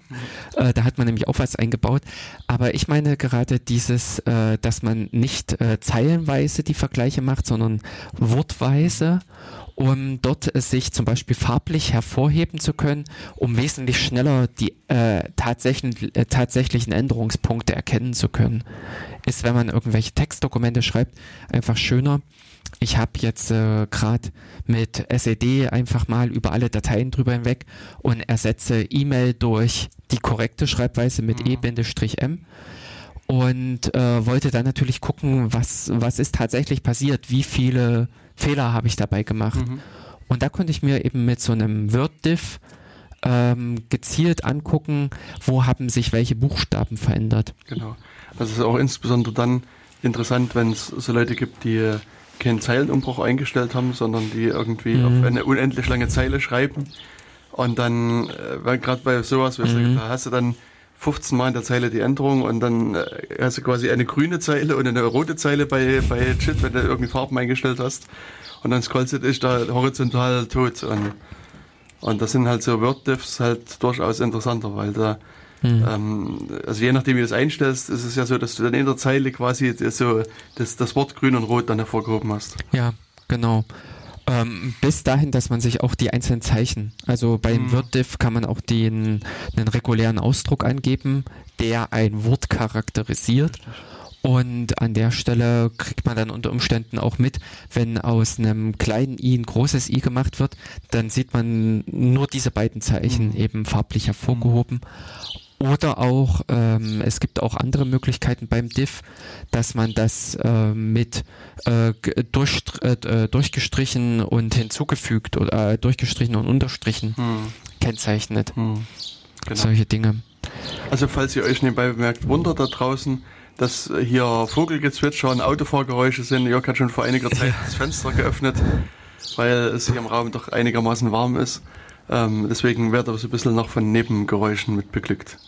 Ja, richtig, denn äh, die sommerlichen Temperaturen haben sich auch hier im Studio breit gemacht. Und da war ist es dann mit Frischluftzufuhr etwas angenehmer. Genau. Genau. Ja, und jetzt. Äh, und noch diesen Einschub mit äh, Word-Diff. Mhm ähm, was äh, wird. Von Word-Dateien genau. oder OpenOffice-Dateien. Hm, genau. Äh, ist ja so, dass diese, dass Word-Dateien ab einer gewissen äh, Version, aber eben auch die OpenOffice-Dateien sind ja ZIP-Archive. Mhm. Und äh, grundsätzlich zwischen so einem Binärmüll von ZIP ein Diff zu machen, ist uninteressant, aber Diff hat, äh, Quatsch, äh, JIT hat solche äh, Hilfsprogramme eingeführt, um eben zum Beispiel so ein ZIP-Archiv hintenrum äh, zu entpacken und dann sind da drin nämlich äh, wirklich Textdateien, also mhm. XML-Dateien oder ähm, auch die Bilder. Und so kann man sich nämlich zum Beispiel auch über äh, vermeintliche Binärdateien mit JIT in Diff anzeigen lassen und sieht dann ganz normal, okay, also derjenige äh, arbeitet in seinem Wirt, der macht dann am Ende den Commit und wenn ich einen JIT Diff aufrufe, kriege ich plötzlich angezeigt, ja, da wurde innerhalb von XML-Struktur so und so äh, das und das verändert. Hm. Kann man sich dann, äh, kann man richtig schön sehen, das ist auch eine Funktionalität. Theoretisch ist die auch im SVN nachbaubar also im Subversion. Ja, genau. Aber ähm, JIT hat es äh, tatsächlich umgesetzt, ja. hat es im Prinzip mitgebracht. Hm. Ja, und das ist halt wirklich gerade so interessant, wenn man so mit Word-Dateien arbeitet und die damit committet, weil dann, ich meine, ansonsten hast du quasi den Unterschied zwischen zwei binär sinnlosen Dateien und das, das bringt dann nichts. Und ja, ich kann mich erinnern, dass das also mit bei SVN, das äh, war viel Spaß. Also das, man hat man letztlich alles manuell gemacht, die, die, Datei alles anzippt und dann committet und so ein, so ein äh, Zeug dann gemacht. Also ja, das ist mhm. dann halt in der Tat auch, auch schöner. Richtig. Und, und bis dahin, dass man diese Hilfsprogramme auch für Bilder bauen kann. Mhm. Dass man sich zum Beispiel anzeigen lässt, hier an dem Bild haben sich die Dimensionen verändert oder sowas, je nachdem, was man halt als textuelle Repräsentation da findet. Mhm. Ja, und wenn wir jetzt so ein bisschen weiter, äh, also ich versuche so ein bisschen, mhm, ja. ein bisschen durch meinen Arbeitsfluss mal so, so durchzugehen, wenn man so an, an äh, SVN denkt, äh, oder eher nee, an SVN, sondern an Versionskontrolle. Äh, was du ja gesagt hast, was auch so die Idee ist, dass, dass viele Leute an so Dateien arbeiten. Hm. Und, und das, das äh, kann ja durchaus sein, also gerade wenn man jetzt so ein Projekt hat wie ein Linux-Kernel, wo ja doch hin und wieder mehr als ein oder zwei Leute dran arbeiten, ähm, dann kann es ja durchaus auch sein, dass eben zwei oder drei Leute parallel an einer Datei arbeiten und, und, und auch, auch committen. Und dann, ich sag mal, dann beginnt es ja eigentlich dann lustig zu werden, weil wenn man so an das alte Modell denkt, was du vorhin beschrieben hast, also man macht irgendeine Target-Z-Datei oder hat irgendwie auf dem Server was liegen, da kopiert man dann seinen Versionsstand hoch. Du kopierst deine Version, ich kopiere meine Version und der, der zuletzt kommt, hat dann gewonnen. Ja, genau, solche Arbeitsmethoden kenne ich. Genau. Und das ist halt wenig professionell. Also dann äh, das, das, erzeugt Spaß. Ja, natürlich. erzeugt Kommunikation unter den Anwesenden. Richtig. Was ja durchaus auch ein gewünschter Effekt sein kann. Und dem Kunden gegenüber kann man regelmäßig wieder neu gefixte Bugs präsentieren, weil man ja, ja, immer wieder regelmäßig auch neue einbaut, die alten wieder einbaut.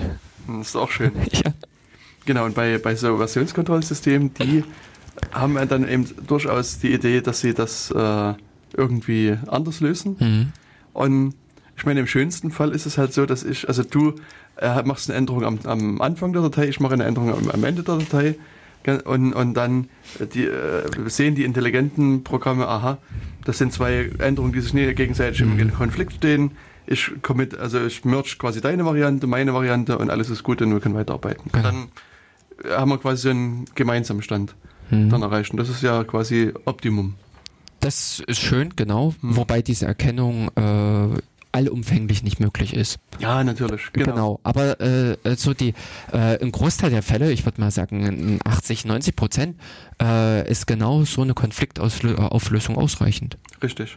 Genau. Und das, also da ist es äh, wirklich äh, eigentlich schon wieder eine große Hilfe, weil dann nicht irgendwie derjenige gewinnt, der zuletzt irgendwo was hinkopiert hat, sondern das Versionsverwaltungssystem ist halt halbwegs intelligent und führt diese Änderung zusammen mhm. und damit ist alles gut. Und dann gibt es natürlich noch den Fall, wo es nicht gut geht, also wo es das nicht mhm. erkannt werden kann, beziehungsweise wo auch diese zwei Änderungen vielleicht dann doch äh, mehr Konflikte erzeugen, als dass man sich das vielleicht denkt.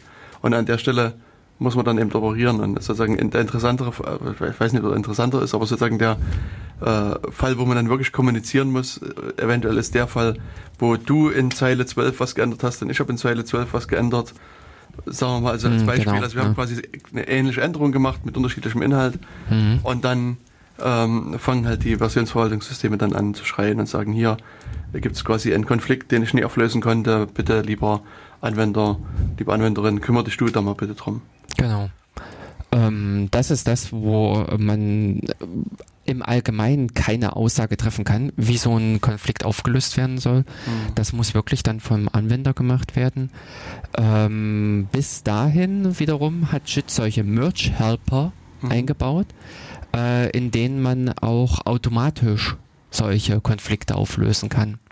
Das ist nämlich auch äh, ganz interessant, wenn man äh, immer, also äh, neuralgische Stellen hat, an denen immer wieder Konflikte auftreten und die man auch systematisch lösen kann, dann kann man das auch, äh, wenn man zum Beispiel immer sagt, die größere Zahl gewinnt. Mhm. Wenn in einer, an einer Stelle, was weiß ich, Zahlen immer eingetragen werden und es äh, immer die größere Zahl, dann kann man das eben auch von einem Hilfsprogramm lösen lassen. Ansonsten bekommt man dieses Ding vorgelegt, kann mit äh, Hilfsprogrammen wie KDIF 3 oder KDIF, also ich weiß nicht genau, aber ähm, eins, äh, also ich glaube es ist KDIF 3, ähm, mit dem äh, auch schön visuell präsentiert bekommen und kann äh, dann sagen, hier, ich möchte das nehmen oder ich möchte das nehmen oder ich möchte eben was ganz und gar Drittes. Also ich äh, aus Änderung 1 und Änderung 2 mache ich eigentlich eher so Änderung 3. Mhm. Mhm. So ein äh, gemeinsames oder ein völlig was anderes. Ja. Mhm. Ja, und das Interessante ist auch, dass sich diese Änderungen auch direkt in der Datei auch niederschlagen. Also mhm. das ähm, ich weiß gar nicht, wie das SVN gemacht hat, aber ich glaube, die haben irgendwie eine Dateiname, Punkt Versionsnummer oder sowas an. Also ich glaube, die haben dann genau, verschiedene Dateien angelegt, effektiv im Dateisystem. Und ähm, ja, bei Git Na, du hast, hast diese, diese größer als größer als größer, also mhm. kleiner als kleiner als kleiner als ein Strich, Strich, Strich sozusagen als als genau. Trenner dann in der Datei drin. Also äh, SVN war halt nur die Granularität auf der Dateiebene mhm. und dann haben die halt gesagt, oh, äh, Datei XY wurde auf Surfer so und so verändert und dann haben die dir nochmal die äh, drei Stände präsentiert, äh, der äh, oder zwei Stände, ganz nee, eigentlich nur zwei Stände. Zwei. Ähm, die Version vom Surfer und deine Änderung. Richtig. Und äh, bei JIT ist man äh, eben so, äh, oder da ist es im Prinzip ähnlich. Man hat äh, den eigenen Stand, mhm. äh, das ist das, was nach den Ist-Gleichs folgt und äh, das andere, äh, der Stand vom Surfer kommend, das ist das, was auf dem ähm, äh, vor den Ist-Gleichs ist. Mhm. Also zwischen den kleiner gleich und ist gleich. Ja. Und äh, da kann man, muss man dann eben entscheidend, was sind die relevanten Änderungen mhm. oder wie führt man das halt zusammen. Okay. Das ist das, was händisch passieren muss. Mhm. Aber da gibt es auch zum Beispiel wunderschöne Merch-Helper ähm, im Rahmen von Emacs zum Beispiel.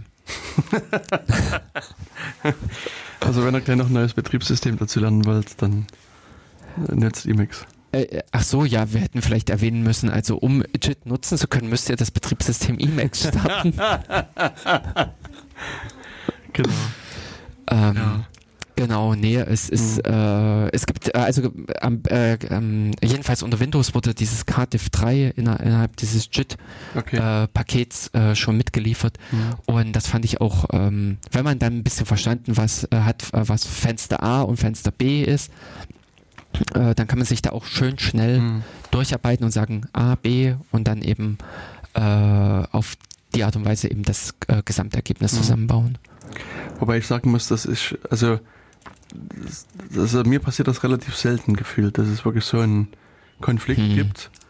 Und ich, also so, jetzt auch so nach meinem Gefühl gucke ich dann jedes Mal erstmal ins Handbuch, was ist ihr mein und was ist der und also, mhm. die, also diese mhm. Schlagwörter, die es da gibt, da muss dann immer erstmal überlegen. Und meistens, also ich versuche dann erstmal so die Git-Mittel zu mhm. Und stelle dann fest, verstehst du, öffne die Datei und gucke mir das an und sage, okay, alles klar, so und so muss es gemacht werden und fertig. Ja, das mhm. sowieso. Also ich mache auch die äh, Konfliktauflösung in der Datei. Mhm. Also ich habe mich mittlerweile daran gewöhnt, was eben dieses vor und hinter dem ist gleich bedeuten ja. soll. Und äh, das finde ich auch angenehmer, intuitiver hm. äh, mittlerweile, als äh, mir irgendwelche großartigen Gedanken zu machen, wie also mit äh, externen Programmen oder sowas ja, da. Ja. Genau. Genau. An der Stelle ist auch wieder ein lustiges Feature von äh, JIT mit zu erwähnen. Denn äh, es passiert, äh, also wenn man intensiv mit JIT arbeitet, mit äh, diesen Branches und immer wieder mal so äh, eben auch versucht, Sachen zusammenzuführen, also so ein Merge vorzunehmen, dann kommt es eben häufiger zu den gleichen, echt zu den identisch selben Konflikten. Und deswegen hat man sich bei JIT irgendwann mal einfallen lassen, re, re, re. ein äh, nettes Programm, äh, was da heißt ähm, Record Resolved Resolution. Also zeichne die ähm, äh, gefundenen äh, Lösungen auf. Und äh, das äh, habe ich Reuse Record ah, Resolution. Oh, Mist. Nah dran. Nah dran. Also wenn man einmal einen Konflikt aufgelöst hat, legt dieses äh, Programm, also das muss man auch aktivieren in der Config, dann legt es im Hintergrund einfach ein, das Ergebnis dieser Konfliktauflösung ab. Und dann, wenn man äh, auf den identischen Konflikt wieder trifft, ähm, äh, kopiert einfach das wieder die Lösung hin. Hm. Fertig aus. Sodass man an der Stelle nur noch sagen, dann sagen muss, abhaken. Ja, richtig. Und äh, das sind solche verschiedene, ich fand auch von dem, äh, wenn man sich bei JIT die Entwicklung äh, des, äh, von JIT selber angeguckt hat, sind eben neue Probleme aufgetreten. Es sind eben wieder die, diese Merge-Konflikts äh, waren da wesentlich häufiger und äh, nerviger als äh, mit anderen äh, Systemen, also als zum Beispiel bei äh, Subversion. Aber man hat dafür eben auch wieder neue geschickte äh, Lösungen gefunden, um dieses, ähm, äh, zu, um das zu lösen. Hm. Also um äh, diesen, dieses Problem der häufigen äh, Merch-Konflikte anzugehen. Genau. Ja. Ich überlege bloß, wenn das Motorrad jetzt hier draußen vor dem Fenster äh, stehen bleibt, dann ja, ja, das äh, schwingen wir nochmal. Wir schreien also einfach aus dem Fenster, ey, wir machen eine Aufnahme weg hier. Richtig. Oder werfen irgendwas runter. Ah, äh, ah, der steht vor seiner Garage. Okay. Wird also demnächst reinfahren. Ja, genau. Und jetzt, äh, also was vielleicht, äh, ich glaube, was wir noch nicht so in der Tiefe besprochen haben, es kann jetzt auch sein, dass wir irgendwie eine Änderung gemacht haben mhm. und stellen fest, pff, funktioniert nie. Mhm, genau. Und jetzt will ich das wieder zurückspielen. Mhm. Und da gibt es ja bei Git auch irgendwie, also man kann einen Reset machen mhm. und einen harten und einen weichen und und so weiter. Ähm, was, was ist denn das eigentlich? Was ist ein, ein, ein Soft Reset und was ist ein Hard Reset? Und oder wie, wie kann man da vorgehen, wenn du jetzt sagst, ich will die Version nicht mehr haben, die da hier rumliegt? Genau. Also ein Reset ist äh, wirklich ein Reset, äh, ein Rücksetzen. Mhm. Und dann ist die Frage, was will man zurücksetzen?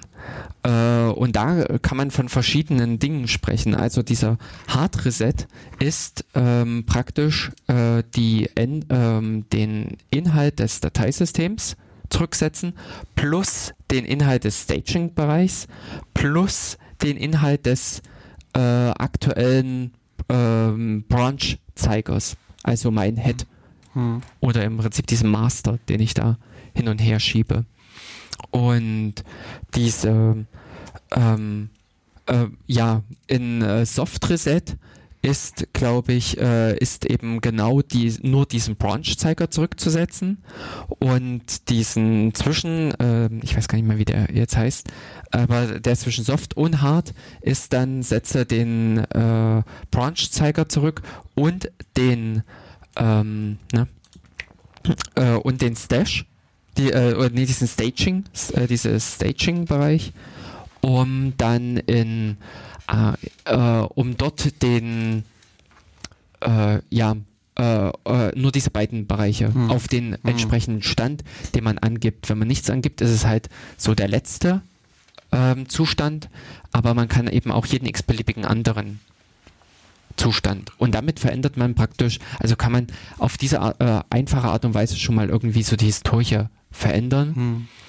Ähm, eine andere angenehme Art und Weise war auch, was auch bei Zeiten schon mit bei JIT dabei war, war, dass man an der Commit-Option ein Amend angeben konnte. Dass ja. man äh, JIT Commit Amend hm. äh, sagen konnte, um den letzten Commit nochmal zu manipulieren. Um genau. die Beschreibung zu ändern hm. oder wirklich inhaltlich. Ja. Also kann ich mich erinnern, dass ähm, ich glaube, dass bei, bei ETC Keeper war mhm. das so eine Empfehlung, glaube ich. Mhm. Wenn ich mich also richtig mhm, erinnere, ja. dass also ETC Keeper ist so eine Idee, dass man das gesamte ETC-Verzeichnis unter Linux in Git reinwirft. Und wenn man da, äh, also zumindest nach meiner Erinnerung, dass sozusagen den ersten Commit macht, äh, stellt ETC Keeper fest, oh, da ist ja noch gar keine E-Mail-Adresse gesetzt worden und gar kein äh, äh, Nutzer, sondern da steht irgendwie root at localhost da. Mhm. Und, und da gibt es sozusagen den, den Rat, äh, dass man jetzt bitte mit hier git config, Username und User-E-Mail sagt, wie man heißt und was die E-Mail-Adresse ist und dann bitte git äh, commit minus minus element äh, und tralala machen. Mhm. Und und da, also da ist, da ist mir das so aufgefallen, dass, dass, äh, dass es das gibt und dass es wirklich also auch empfohlen wird, das dringend zu machen. Und dann wird quasi einfach die bisherige Historie einfach überschrieben und gesagt, hier, das ist immer der, nicht Herr root at localhost, sondern admin at Rechner na XYZ. Aber nicht die gesamte Historie, sondern dieses Element greift nur den letzten ja. Commit an, genau. Ah, hm. Sicher? Ja, ja, ganz sicher. Okay, na gut, dann, ich hätte gedacht, dass es irgendwie ein paar Schritte weiter zurückgehen kann, aber gut, kann, ich kann mich auch täuschen. Mhm. Nee, ähm, das sind so die einfachen Sachen. Ähm, es gibt dann, also äh, um eventuell, weil ich es nämlich auch gerade gesehen hatte bei dem ähm, JIT äh, Reset, gibt es noch in, ähm, ach, der, der, Zwischenzustand hieß Mixed. Hm. Hier sehe ich es jetzt gerade. Ähm, bei dem ähm, Reset gab es nämlich auch noch äh, die Option äh, Patch. Das ist sehr interessant, habe ich nämlich auch erst die Tage okay. entdeckt, dass auch Checkout die Option Patch hat. Bei äh, in mhm. Checkout heißt, äh, also kann auch wieder vielerlei heißen, heißt, ich kann einen kompletten Wechsel des Branches machen. Ich kann aber auch äh, äh, Teile eines Branches, also eines Trees, rausholen. Mhm. Also das ist das, wenn man dann so diesen hinter den beiden Bindestrichen äh, dann den, das entsprechende Objekt angibt. Und äh, da kann man auch bei Checkout mit minus P oder minus, äh, minus minus Patch rangehen und kann an der Stelle die äh, ähm, gezielt sagen, was man geändert haben will. Mhm. Das war, äh, ist also praktisch, wenn man auch da wieder anfangen will und möchte sich gewisse Änderungen aus fremden Commits reinpicken. Also das ist dann kein Picken auf Commit-Ebene, sondern sozusagen auf ein Picken auf äh, Zeilenebene was da möglich ist. Und gerade hatte ich eben entdeckt, das wusste ich auch noch nicht, dass Reset auch diese Option Patch hat. Hm. Und da kann man wahrscheinlich äh, punktuell nur einige Zeilen zu, äh, zurücksetzen auf irgendwelche Zustände. ja. ja. Woher man, äh, also woher oder wohin man die resettet. Hm. Hm. Also das ist auch in der, in der Tat so ein interessanter der Punkt. Also da gibt's, äh, also wenn man so die, die Git ähm, Man-Pages mal sich anguckt, ähm, gibt es also viel, äh, viele Befehle mit unglaublich vielen Optionen und da kann man sehr viel Zeit investieren und das mal äh, sich genauer dann noch angucken. Also, ähm, also es gibt ja auch diese normalen Git-Kommandos, die wir jetzt hier haben, hatten mhm. mit it, äh, init, add und commit und so weiter. Das, was äh, sozusagen das Alltagswerkzeug mhm. vielleicht ist. Und ich glaube, früher hieß das irgendwie Git Porcelain Commands oder sowas, also die, mhm. wo man eben auch wieder Elefant im Porzellanladen äh, viel zertrümmern kann, aber auch viel äh, eben rauslesen. Ja. Also ich denke so an Git Reflog zum Beispiel. Ja, das könnte man auch mal noch mit äh, also, erklären. Also, wo man halt wirklich also noch viel in, äh, direkter quasi mit, mit Git arbeiten kann und, und da sich interessantere mhm. Informationen nochmal rausziehen kann. Also da gibt es also auch hier bei Git nochmal so eine Unterscheidung zwischen, sagen wir mal, allgemein äh, gültigen Befehlen und diesen ich sag mal, diffizileren Befehlen vielleicht? Na, äh, diese, äh, die Porzellanbefehle sind einfach die, äh, die guten, die heiligen ja, genau. Befehle, die auch in dem Sinne eine stabile API haben, mhm. äh, auf denen man andere Programme aufsetzt. Das ist so von der ähm, Systemarchitektur ist JIT auch äh, interessant gebaut. Die haben nämlich auch da gesagt, sie machen so eine Kernbibliothek, in der sie eben dieses Porzellan haben, ihre, diese Hauptbefehle. Und viele dieser Befehle, die man so hat, sind zusammengesetzt aus diesen anderen Befehlen. Also dass unter Umständen ähm, ähm, also dass dieses äh, JIT Commit ist eigentlich auch schon wieder eine Komplexoperation aus einem JIT ähm, lade den aktuellen Zustand des, ähm, äh, ne, des Arbeitsverzeichnisses in diesen äh, Staging-Bereich. Hm. Äh, ähm, Mist. Äh, dafür fällt mir jetzt der Befehl nicht ein, welcher das ist. Aber dann geht es im Prinzip weiter, äh, dann gibt es einen JIT äh, Commit Tree als internen Befehl äh, und verschiedene andere auch, mit, äh, sodass einfach diese Befehle, mit denen man nach außen hin arbeitet, äh, sehr häufig äh, wirklich auf interne, also auf, auf äh, Kernbefehle aufsetzen. Mhm. Und das äh, auch interessant, äh, wie man das äh, bei JIT äh, so entwickelt hat, weil man dann natürlich, wenn man sich so, so schichtenmäßig äh, vorstellt, dann kann man in diesem äußeren Orbit wesentlich flexibler, wesentlich schneller mal an irgendwas rumbasteln und man behält aber einen stabilen Kern mhm. in dem ganzen System. Genau. Ähm, interessant, äh, weil, äh, also einerseits äh, war mir jetzt noch mit eingefallen zu diesen Änderungen an etwas und mhm. das, äh, wie du jetzt gesagt hast, wenn ich festgestellt habe, oh, die E-Mail-Adresse, die stimmt in allen sämtlichen vorigen mhm. Commits nicht, da hat JIT äh, interessanterweise eingeführt Filter Branch. Mhm. mhm. Das ist auch ein cooles Werkzeug. Ja. Ähm, auch ein bisschen schwierig zu bedienen und man kann da auch richtig schön das Ganze äh, zu schießen. Aber ähm, bei JIT ist eben auch definitiv immer noch der alte Zustand da. Also unter Umständen muss man dann einfach nur den richtigen Reset machen und man hat einfach alle, allen Schaden wieder äh, geheilt oder äh, alle Änderungen in dem Sinne wieder äh, rückgängig gemacht. Und mit diesem Filter Branch kann man Skripte angeben, die für jeden Commit ausgeführt werden. Oder Variablen setzen, die dann im Prinzip äh, sich auf jeden Commit auswirken.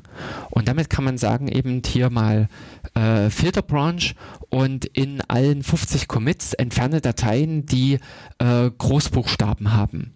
Das ist eine Operation, die kann man in keinem anderen Datei, äh, also äh, also Subversion oder sowas äh, ist das grundsätzlich, äh, also schwierig, mhm. äußerst schwierig. Ähm, aber äh, von diesen Operationen, das ist nichts, was man irgendwie äh, zweimal in der Woche oder sowas macht, aber irgendwann erwischt ein das und da freut man sich, dass es sowas gibt. Dass ich so einen Filterbranch habe, über den ich dann an äh, diversen Stellen vollautomatisiert äh, die Objekte bearbeiten kann. Ja. Und äh, wie ist das dann? Kriegt dann, also ist das quasi wie ein neuer Commit, der dann ausgeführt wird jeweils? Also das heißt, es die ganzen Objekte kriegen auch neue äh, Char. Genau. Ja. Genau. Das ist ja von der Definition inhärent, weil mhm. sich irgendwie ändert sich in diesem Commit was und äh, das wäre keine Prüfsumme oder ja, es wäre keine Prüfsumme, wenn sie äh, das gleiche Ergebnis mhm. liefern würde. Ja, also das heißt auch, wenn ich jetzt äh, versuche da, also jetzt eine neue, also ein Git Pull sozusagen mache oder Git Fetch, mhm. dann kommt da nochmal vieles an Änderungen auf mich zu. Äh, na, nicht unbedingt vieles auf Ende. Äh, also je nachdem, ja, natürlich. Es kommt bei dir ein Konflikt, äh, mhm. wo es heißt, äh, der neue Zustand vom Surfer mhm. ist kein Nachfolger deines Zustands, äh, ja. Äh, mhm. genau, deines Zustands. Ähm, was soll ich tun? Ja. Und ähm, meist ist es dann, dass man es äh, draufhaut oder äh, das regulär prüft mhm. oder wie auch immer aber ähm, man hat dann im Prinzip die Möglichkeiten, dann damit umzugehen. Hm. Wir hatten ja vorhin schon über Word-Dateien mhm. gesprochen und ähm, also wenn man so an diese diversen Office-Dateien denkt, die haben ja die unangenehme Eigenschaft, linear zu wachsen, so mein Eindruck. Also gerade so die mhm. PowerPoint-Präsentation, da, also mhm. vom Hörensagen weiß ich, dass es da PowerPoint-Präsentationen mit mehreren hundert Megabyte bis Gigabyte Größe gibt. und Jetzt könnte man natürlich auch auf die Idee kommen, das in ein Skit reinzuwerfen. Und ich meine, Git dürfte damit auch keinerlei Probleme haben, wie ich hoffe. Weiß ich nicht. Aber was äh, natürlich dann, also mal angenommen, du hast jetzt irgendwie so ein paar Gigabyte PowerPoint-Präsentation drin und dann sitzt du irgendwie im Zug an so einer wackeligen Internetverbindung oder nimmst dein Handy, dein Handy raus, dann sagt der eventuell der Provider, äh, übrigens, du hast hier nur, keine Ahnung, 300 Megabyte noch frei. da wird es schwer, das zu machen. Oder, naja, wenn man dann irgendwie mal drei Meter raus aus einer Großstadt ist, dann ist eh noch, mhm. noch Edge. Ja. Also sozusagen, es gibt da ein Problem. Und was ich da eben ziemlich cool finde für so große Dateien, ist so ein, so ein äh, Git-Teil, was äh, LFS heißt, Large File Support. Mhm. Und, und, da kann ich sozusagen große Dateien in das Git reinwerfen und wenn ich aber die auschecke, sozusagen in, in einem, mit normalem Git-Befehl sage hier git check, äh, git, git clone oder git pull mhm. oder irgend sowas, ähm, dann kommt die Datei nicht mit, sondern da kommt quasi nur sozusagen, also ich habe in meinem Repository den Dateinamen, da steht dann irgendwie mhm. große Präsentation, Punkt, äh, keine Ahnung, wie pptx äh, als, als PowerPoint. Mhm. Und ähm, aber in der Datei wenn man sich die anguckt, da steht irgendwie nur eine, so eine SHA-1-Summe und ich glaube ein Datum und also stehen mhm. nur ein paar Zeilen an Informationen, mehr ist da nicht. Und das heißt, das Repository kann ich relativ schnell auschecken und kann damit auch arbeiten.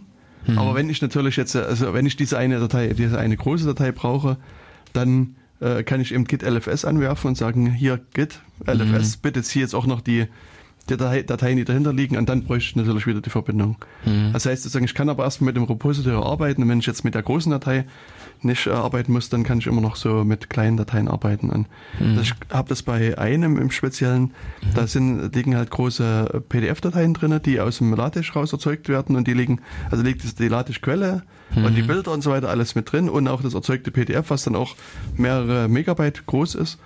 Und und das ist eben auch so, dass, also in der Regel will man halt mit dem LaTeX arbeiten, was nur ein paar Kilobyte sind. Mhm. Und dann mache ich halt einfach hier mein, was auch immer, halt Klonen, Pull und so weiter. Man kann die Testdateien bearbeiten, kann das committen und so weiter.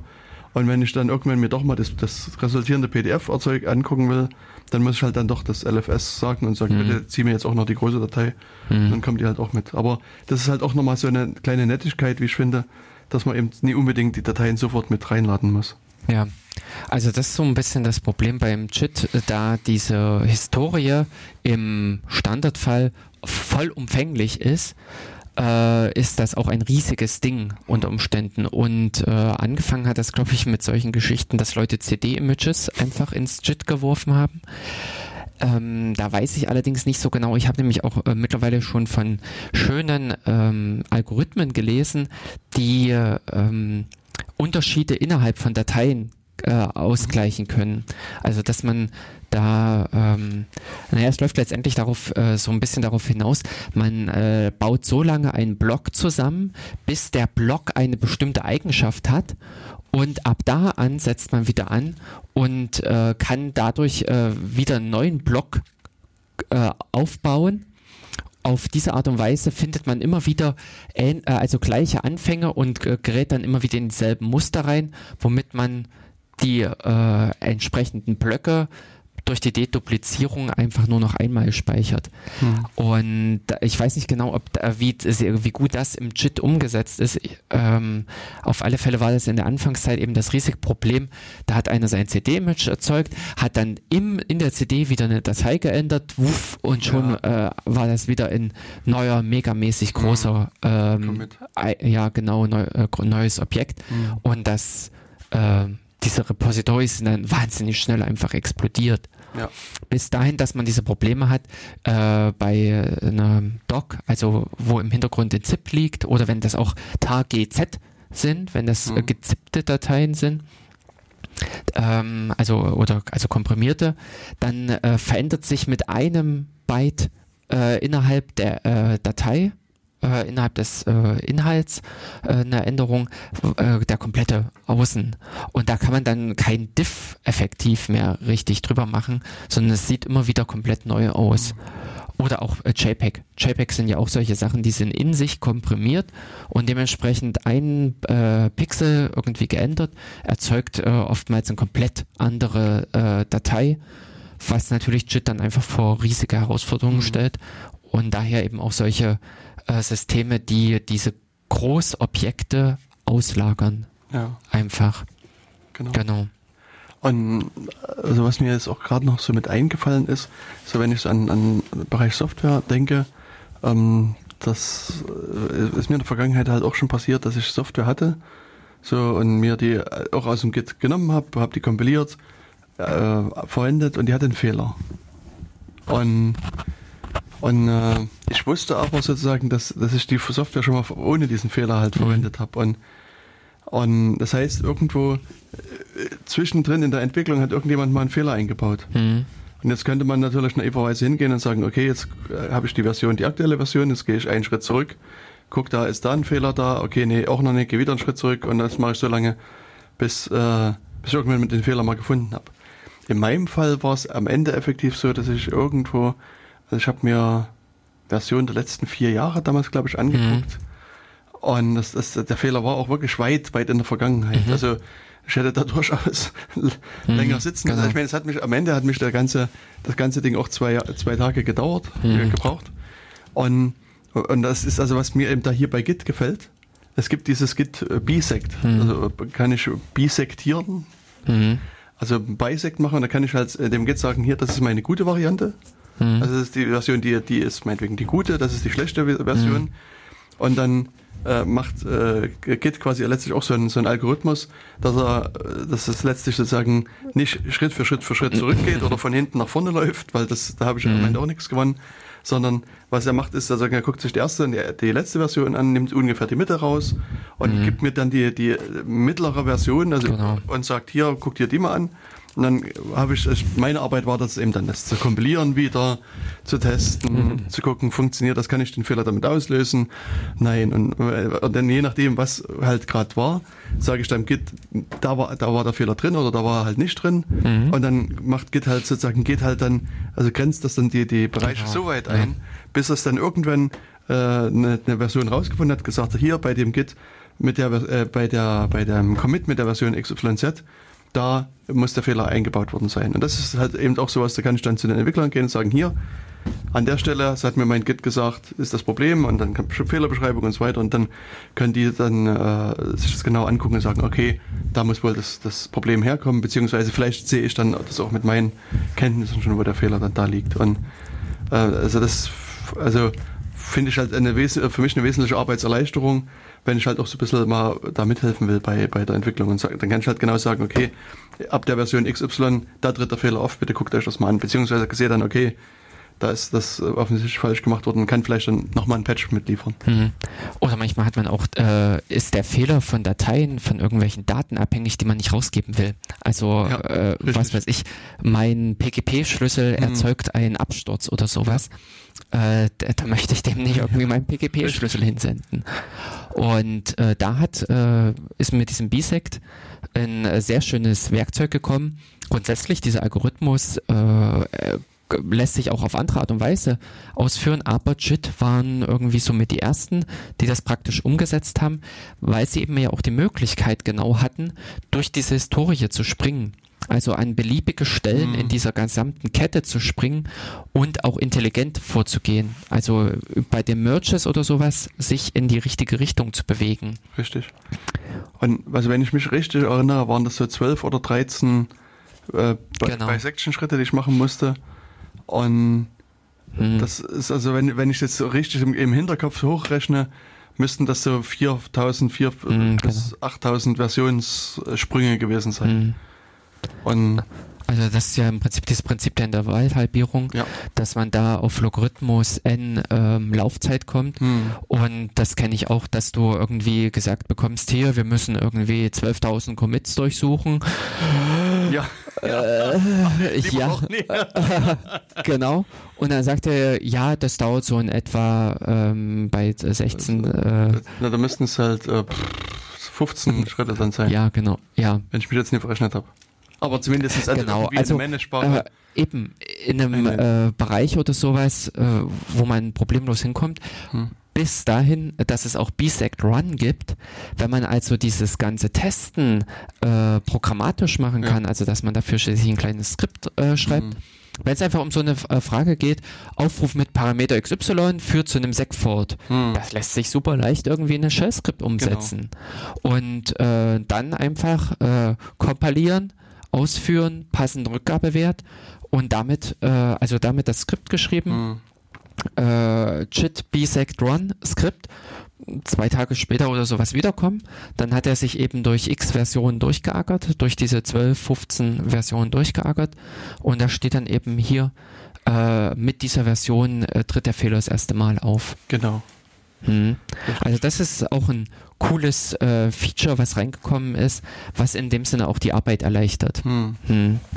Und wenn man, wenn wir jetzt schon so bei diesen Durchspringen durch die Historie sind, es gibt ja auch dieses Rebase. Mhm. Also ursprünglich war Rebase einfach, dass man gesagt hat, ich möchte den jetzigen Stand äh, oder die äh, Kette von Commits, mh, hm, was weiß ich, die letzten zehn Stück oder sowas, äh, an eine andere Stelle verpflanzen. Also wenn man das jetzt mal so brachial übersetzt, rebasieren, also den Ursprung mhm. einfach verändern. Aber ich äh, habe ja irgendwo ähm, die deutsche Variante, Neuerden heißt das. Okay, neu erden. Hm. Genau, also äh, du möchtest gerne was neu erden. Ja, also der, äh, mir ist schon dieser Begriff erden und basieren, das ist, aber ich glaube, das ist intuitiv, wenn man zu jemandem sagt auf der Straße, ich möchte mal etwas umerden oder etwas neu erden. Hm. Ja. Gut. Aber ähm, äh, das große Mitleid an die armen Engländer, die äh, mit diesen ganzen Begriffen tatsächlich in ihrer Sprache gequält werden. Ja, ja. Also wir können uns ja glücklich schätzen, dass wir das nicht ständig übersetzen, sondern einfach als neue Worte hm. hinnehmen. Äh, genau, hier sehe ich nämlich auch gerade, es wurden Dinge gegabelt. Ja, genau. Oder Repository hier finde ich auch sehr schön. Die Lagerstätte. Städte. Mm, oh ja. Hm. Das ist natürlich. Aber das ist, also das ist halt so eine, also irgendjemand hat das mal probiert, sozusagen ins Deutsche zu übersetzen. Hm. Also gibt es sozusagen eine richtig deutsche Variante, eine saarländische, sächsische und schwäbische. Und das, der hat dann auch hier unten so Dialoge äh, gemacht und hat gesagt, also hier kannst du den Zweig, den ich gerade umgeschrieben habe, ziehen und zum Deppendrehkreuz drücken. Und da kann man jetzt sich überlegen, was das heißt. Also das Deppendrehkreuz ist GitHub in dem Fall. Ah, Oder ja, dafür okay. habe ich eine neue Lagerstätte eröffnet, mach sie an und nimm dir den Entwicklungszweig. Wobei, das, das kann man vielleicht noch verstehen. Also eine neue Lagerstätte, also ein neues Repository hat er geöffnet. Mach mhm. sie an heißt vermutlich klonen sie. Also Klon, also das wäre ja nachmachen ist Klon. Mhm. Ach nee, mach sie nach, stimmt, hier steht auch mach sie Aha. nach. Mhm. Und nimm dir den Entwicklungszweig, das heißt, äh, geh in den Development Branch. Mhm. Also, ja. Das ist äh, spaßig. Oder nein, drücke das gleich zum Meister im Ursprung. ja, aber also, okay, also das, äh, ich, ich ja. habe schon unterbrochen, du wolltest was äh, neu erden. Äh, genau, ich wollte was neu erden ähm, was an sich nicht so wirklich interessant ist und so viel passiert, aber man hat an dieses Rebase ein Interactive noch angehangen, mhm. dass man an diesen Rebase auch ähm, eingreifen konnte, was er bei diesem Umschreiben äh, tatsächlich macht. Man hat dann eine Liste bekommen, äh, oder also man bekommt dann eine Liste bei Rebase Interactive und äh, für die einzelnen Commits jeweils Befehle. Äh, man kann einfach sagen, das Ding soll gepickt werden, einfach übernommen werden. Man kann auch äh, diverse Commits miteinander verquetschen, also zusammenführen ja. mit einem Squash. Man kann sogenannte Fix-Ups auf Commits ausführen. Äh, man kann im Nachhinein auch ein Revert vornehmen das ist echt ein, also das ist für mich so das äh, meistgenutzte Arbeitsmittel mit, ähm, neben den einfachen Commits, weil ich an dieser Stelle sehr oft auch anfange, das, was du vorhin mit diesem Stash beschrieben hattest, das mache ich mittlerweile alles, äh, dass ich diese Ideen und sowas mhm. in Commits, ich habe dann meine spezielle Notation, dass ich immer in dieser ersten Zeile da mit spitzen Klammern To-Do hinschreibe oder eben Revert wenn ich nochmal den, wenn ich zu faul bin, einfach, ich habe meine ganzen Änderungen zusammen, ich habe meinen Commit fertig, aber ich habe doch keinen Bock, irgendwie da eine Dokumentation zu schreiben. Also das hm. reizt einen dann nicht noch, wenn man sich geistig äh, so ergossen hat in dieser Codearbeit. Und aus dem Grunde schreibe ich dann eben hin in spitzen Klammern Revert und weiß im Prinzip, bevor ich das Ding äh, rausgebe, muss ich hier nochmal über die Commit-Beschreibung drüber gehen. Hm. Und in dem Zusammenhang ist wirklich dieses Rebase Interactive äh, wahnsinnig äh, nützlich. Ich habe das bei mir mit auch wirklich auf einen Alias gelegt. Also äh, nur so eben als Nebentipp mit. Bei JIT kann man auch innerhalb von JIT sich Aliase äh, äh, vergeben und da kann man viele Optionen auch äh, gleich mit dran packen. Eben das bei mir gibt es dann Rebase ähm, Interactive und dann noch etliche Sachen hinten dran. Ähm, und ich habe dann in äh, so dass ich nur noch am Ende sage äh, G Leerzeichen R Enter und äh, da beginnt der Spaß. Ja. Und äh, da haben sich viele, viele Sachen nämlich schon verändert in ähm, ich kenne es, also da gab es Squash und Fix-Up gab es da noch gar nicht. Äh, mhm. Da hatte ich schon das Inter äh, Rebase Interactive verwendet. Aber mittlerweile gibt es nämlich zum Beispiel auch, dass Merges äh, automatisch reproduziert werden. Ähm, solche Sachen. Reproduziert oder rebased? Nee, sie werden reproduziert. Also okay. der Merch, wie er damals passiert ist, äh, kann man da auch wiederholen, also mhm. äh, nochmal machen. Genau. Und ähm, vielleicht noch, um einen netten Knoten ins Hirn äh, zu produzieren zum Schluss, ähm, JIT Reflog. Mhm. Äh, das äh, finde ich ist nämlich auch eine sehr interessante Geschichte. Und zwar muss man sich da mal mm, irgendwie mega frei machen von dem Ganzen und äh, sich überlegen, dass äh, wenn man eine äh, Änderung vornimmt, äh, eben so eine Historie entsteht. Also der Commit folgt auf diesen Commit äh, und folgt auf diesen Commit dass man so eine Kette baut. Was passiert aber eben, wenn man zum Beispiel einen Commit verändert?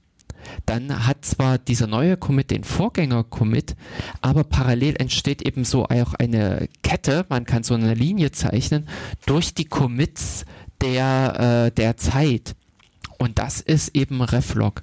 Reflog ist so eine kleine Zeitreise, die man vornehmen kann und kann dann auch Commits erreichen, die tatsächlich nicht mehr in irgendeiner Kette liegen, aber die einfach in einer historischen Linie liegen. Mhm. Also das ist eine äh, andere Dimension, die man dann plötzlich aufspannt. Nicht diese tatsächliche Commit- und Arbeitsstände-Version, sondern man macht plötzlich so eine äh, Kette auf, wie hat sich der Zustand dieses Master Branches verändert, also dieses Master Zeigers. Mhm. Oder dieser Head, dieser Head-Zeiger, der existiert, wie ist dessen Historie? Und das kann man natürlich eben auch wieder begreifen als eine Abfolge von Commits. Und fluppdiwupp hat man wieder diese ganze übliche JIT-Notation, also von diesen Objekten und diesen ganzen ähm, äh, Zusammenhängen, die äh, auf der Basis, äh, also im Grunde äh, definiert sind, im Kern von JIT. Und an der Stelle hat man dann die ähm, wieder die ganzen Arbeitsmöglichkeiten. Man kann plötzlich Diffs machen zwischen eben verschiedenen Punkten. Das ist das äh, so nur zum äh, Einstieg, also so noch mit als Punkt, äh, was über genau diese Add-Zeichen. Wenn ich sage Master Add geschwungene Klammer 1, 2, 3, 4, 5 oder Master Add geschwungene Klammer Datum und solche Sachen dann erreichen kann. Oder mit Log-G. Mit Log-G kann ich mir auch eben die Historie, also nicht die Ab äh, also nicht das Log der gemachten Änderung, die Änderungshistorie angucken, sondern den zeitlichen, eben diesen Ref-Log mhm. ähm, angucken. Okay. Also das ist so, äh, wenn man so in dieses Chit-Universum eintaucht und sich diese Sachen alle anguckt, so dieses, äh, diesen Kern, diese Objekte und was man dann darauf aufgebaut hat und was dann so äh, an Abstraktionen eben wie mit Verzeichnissen, Dateien und das dann so Commits zusammenbasteln und dann darüber dann Branches erzeugen, auch diese Tags, ähm, alles, das ist echt Wahnsinn, was so von einem theoretisch abstrakten Blickpunkt da alles drin steckt. Genau. Ja, also das, also gerade Reflog fand ich auch für mich immer hilfreich, wenn ich mal irgendwelche Sachen verloren habe. Also ja. wenn irgendwas verschwunden war und ich konnte genau. es nicht mehr wiederfinden. Und das in dem Reflog steht es halt dann drin. Und dann hat man eben immer diese, was du schon sagtest, diese ID. Mhm. Und mit dem kann man dann halt irgendwie mit diesem äh, Teil dann auch noch reden. Und das ist halt mhm. unglaublich hilfreich. Ja. Genau. Ja, das also wie gesagt, das war vielleicht so ein, so ein erster Einstieg in, in Git oder so ein, so ein Überblick. Mhm. Und wer das noch nicht getan hat, solle also hiermit anfangen, sich äh, tiefer mit Git zu beschäftigen. Genau. Und äh, was wir jetzt ganz ausgelassen haben, sind natürlich so die Werkzeuge, die dann drauf aufbauen. Also ich meine, es gibt ja jetzt sozusagen die einfachen GUI-Werkzeuge wie ja. GitK oder Tick oder aber dann eben auch so äh, sowas wie äh, GitHub, mit dem man dann interagieren kann, wo es dann auch so für die Kommandozeile sowas wie Hub gibt und wo ich dann GitHub ansteuern kann. Und also gibt es ja dann noch also viel